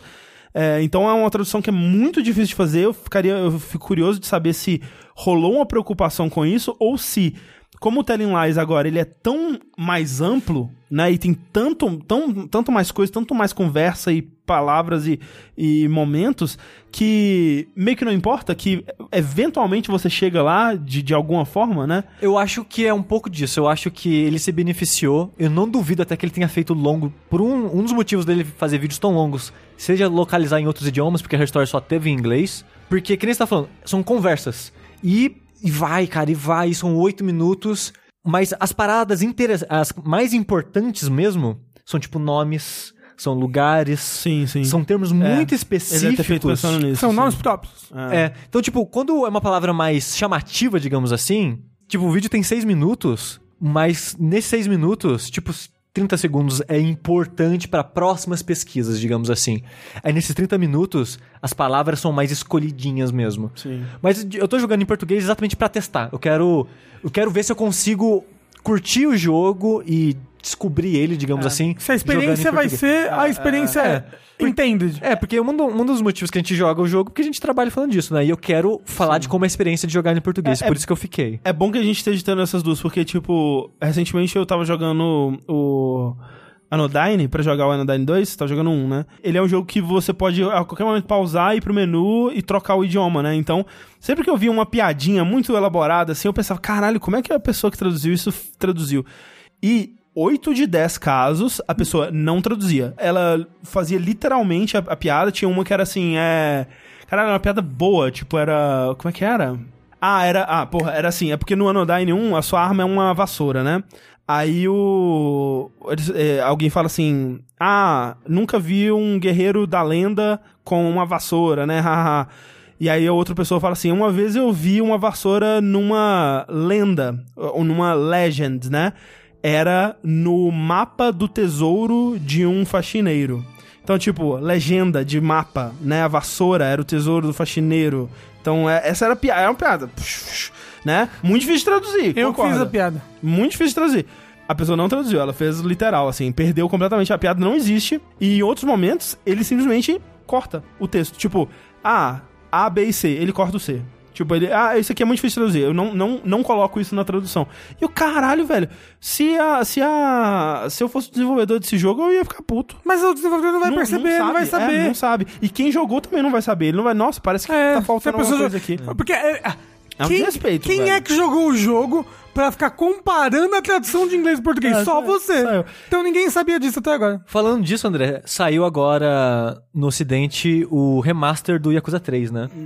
E ele foi relocalizado Pro inglês, você diz, né? pro inglês exato, pro não exatamente a mesma equipe do 0, do 6 e tal, mas pessoas envolvidas. Então é um grupo que tá mais tipo, ou vamos fazer uma parada foda aqui. E algum jogador, alguém postou no Twitter hoje, tipo, algumas comparações de conversas, e era tipo isso, a tradução antiga era algo literal e seco. Hum. A tradução atual é tipo, cara, tem um, tanta mais personalidade, Ah, eu parece outra ver. pessoa. É muito, essas impo- é muito importante esse Muito, trabalho de muito, localização, muito né? importante. Porra. E, e é foda, assim, eu já. né, Muda tem- a alma do jogo. Tem traduções pra português que são maravilhosas, muito espirituosas, onde rola um trabalho fudido de adaptação. Tem outros, velho, que dá uma certa pena, assim, e eu acabo fico tendo dificuldade de confiar, porque é como você disse, tipo. Eu tenho muita dificuldade de confiar. Tipo, é é uma questão de confiança. Eu tenho que confiar que essa versão do jogo vai me passar a intenção original. E o lance do, do Telling Lies é que, no começo, eu comecei em português, aí tem aquele primeiro documento de texto, assim. Eu lendo ele, eu vi uns erros de, de, de digitação ali, eu vi uma- umas frases meio mal estruturadas, eu falei, cara, não vou jogar isso em português, não. Tipo, eu já fiquei perdi a confiança, sabe? Eu sou assim, é, é, tipo, ó, o Un- Unreal Heroes. Ele tinha lá pra ter os textos em português. Eu falei, não vou jogar em português, vai que tá uma bosta isso daqui. é sempre assim, não vou jogar em português, vai que tá uma bosta. É. A maioria das vezes eu, eu gosto de ter a legenda em português, o áudio original. É, quando possível, é, independente da, do idioma. Mas no Unreal Heroes não tem história mesmo, então tanto faz. Mas por hábito, eu tenho muita dificuldade de ter interface em português. Tipo, sei lá, espada lendária do herói em português, eu não sei, sabe? Pra mim. É. Porque outro idioma parece algo mais mágico, né? Então É. eu prefiro ter Hero Sword, sei lá. Tipo da- Dark Souls 3 em português, sabe? Fica. É, fica estranho. Como é que é a- o, o Firelink Shrine? Não sei. Não é Condado do Fogo, não. Não, é... era- É, é só porque o inglês pra gente, que é o brasileirinho, parece algo mágico, né? Sim. Olha, Firelink Shrine, meu Deus! Isso pra mim é de boa. É Santuário do Elo do Fogo, era isso. Santuário Duelo do Fogo. Eu acho ok, eu acho ok. Eu não, sei, mas é magia. Mas não, é, eu é não tô porque falando- a gente é chupa-pau dos, dos americanos. Eu não tô falando que tá errado traduzir, não. Eu só tô dizendo que eu tenho uma, uma estranheza. Não, não, eu não acho, eu não acho que é errado traduzir também, não. Eu só tô falando que a gente é estranho mesmo. É, bom, assim, di- dito isso, o meu problema não é com é, essa estranheza, é mais não, com... o meu problema é quando é, é mal traduzido. É, é, o mal problema- adaptado. O meu problema é confiar, tipo, então às vezes eu acabo não jogando em português por mais que eu gostaria e eu, no fundo, por mais que eu entenda inglês, né, obviamente português é minha primeira língua, eu vou ter mais facilidade. E eu gostaria de jogar todos os jogos em português, se possível, mas eu, não rola aquela confiança. Então, e agora vendo que o Sushi, ele tá tendo essa experiência um pouco diferente, porque eu já comecei a imaginar o que aconteceu. Tipo, amor, né? Quando tava nessa cena do filme, provavelmente alguém chamou o outro de Honey, por exemplo. É, e tava legenda amor. E na legenda amor, é, entendeu? Ah, mas ele- é que você não pode trazer pra melzinho. É, É. Ô, ele- meu melzinho. e eles nem falam honey, né? Eles falam han. Han. Hum. É. Então, foi nessa. Então é, é, é interessante isso, como que isso pode mudar a, a- a expe- a experiência de um jogo desse, né? Então é, é bem louco isso. Porque eu não vi essa cena. É. Mas então procura o quê? Honey. Agora eu já Han. sei. Han ou Honey. Mas é, Telene, tá, tá parecendo um bom jogo. Acho que depois que a gente terminar, acho que a gente deve voltar a falar mais dele. Que? Vai ter um dash de ter mais? Se o Rafa jogar, né? uh, rapaz, mas me dá um sono. Eu vou botar o Bruno pra jogar e vou assistir. Mas você jogou Her Story. É, eu botei o Bruno pra jogar e assistir. O- a menina me deu um susto. Aí eu falei, ai, muito difícil esse jogo, né? Deixa eu desligar aqui. Aí eu Mas- botei o Bruno pra jogar e Mas, assistir. mas assim, Rafa, de verdade, ele provavelmente vai aparecer na lista dos melhores do ano. Não duvido. Ah, não, sim. Então. Vamos Mas é jogo. O que é jogo, né? de verdade. E com esse questionamento a gente encerra mais um vértice. É, muito obrigado a todo mundo que acompanhou, assistindo ao vivo ou a versão gravada. Semana que vem a gente volta para um vértice de notícias com política nos games. Yeah! E contamos com você para enviar seus e-mails sobre temas que você gostaria da gente discutir, perguntas e o que quer mais que você queira ouvir por lá para vértice.jogabilidade.de. Então, nos vemos lá. E enquanto isso, eu sou o André Campos Eu sou o Eduardo Xixi. Eu sou Rafael Política. e até mais. No papá. There's rich folks love more than going downtown and slumming it with the poor. They pull up in their carriages and gawk at the students in the common just to watch them talk. Take Philip Schuyler, the man is loaded. Uh oh, but little does he know that his daughters, Peggy, Angelica, Eliza, sneak into the city just to watch all the guys. It Angelica, Eliza, and Peggy. The Skylar sisters. Angelica, Peggy, Eliza. Daddy said to be home by sundown. Daddy doesn't need to know. Daddy said not to go downtown. Like I said, you're free to go. But look around, look around. The revolution's happening in New York. Angelica, work. It's bad enough that he wants to go to war. People shouting in the square.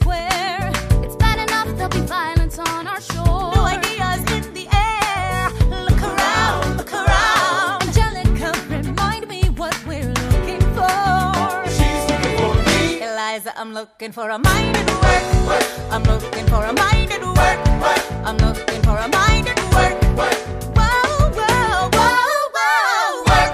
Ooh, there's nothing like summer in the city. Someone in a rush next to someone looking pretty. Excuse me, miss, I know it's not funny, but your perfume smells like your daddy's got money. While you slumming in the city in your fancy heels, you searching for an urchin who can give you ideals. You disgust me. Ah, so you disgust me.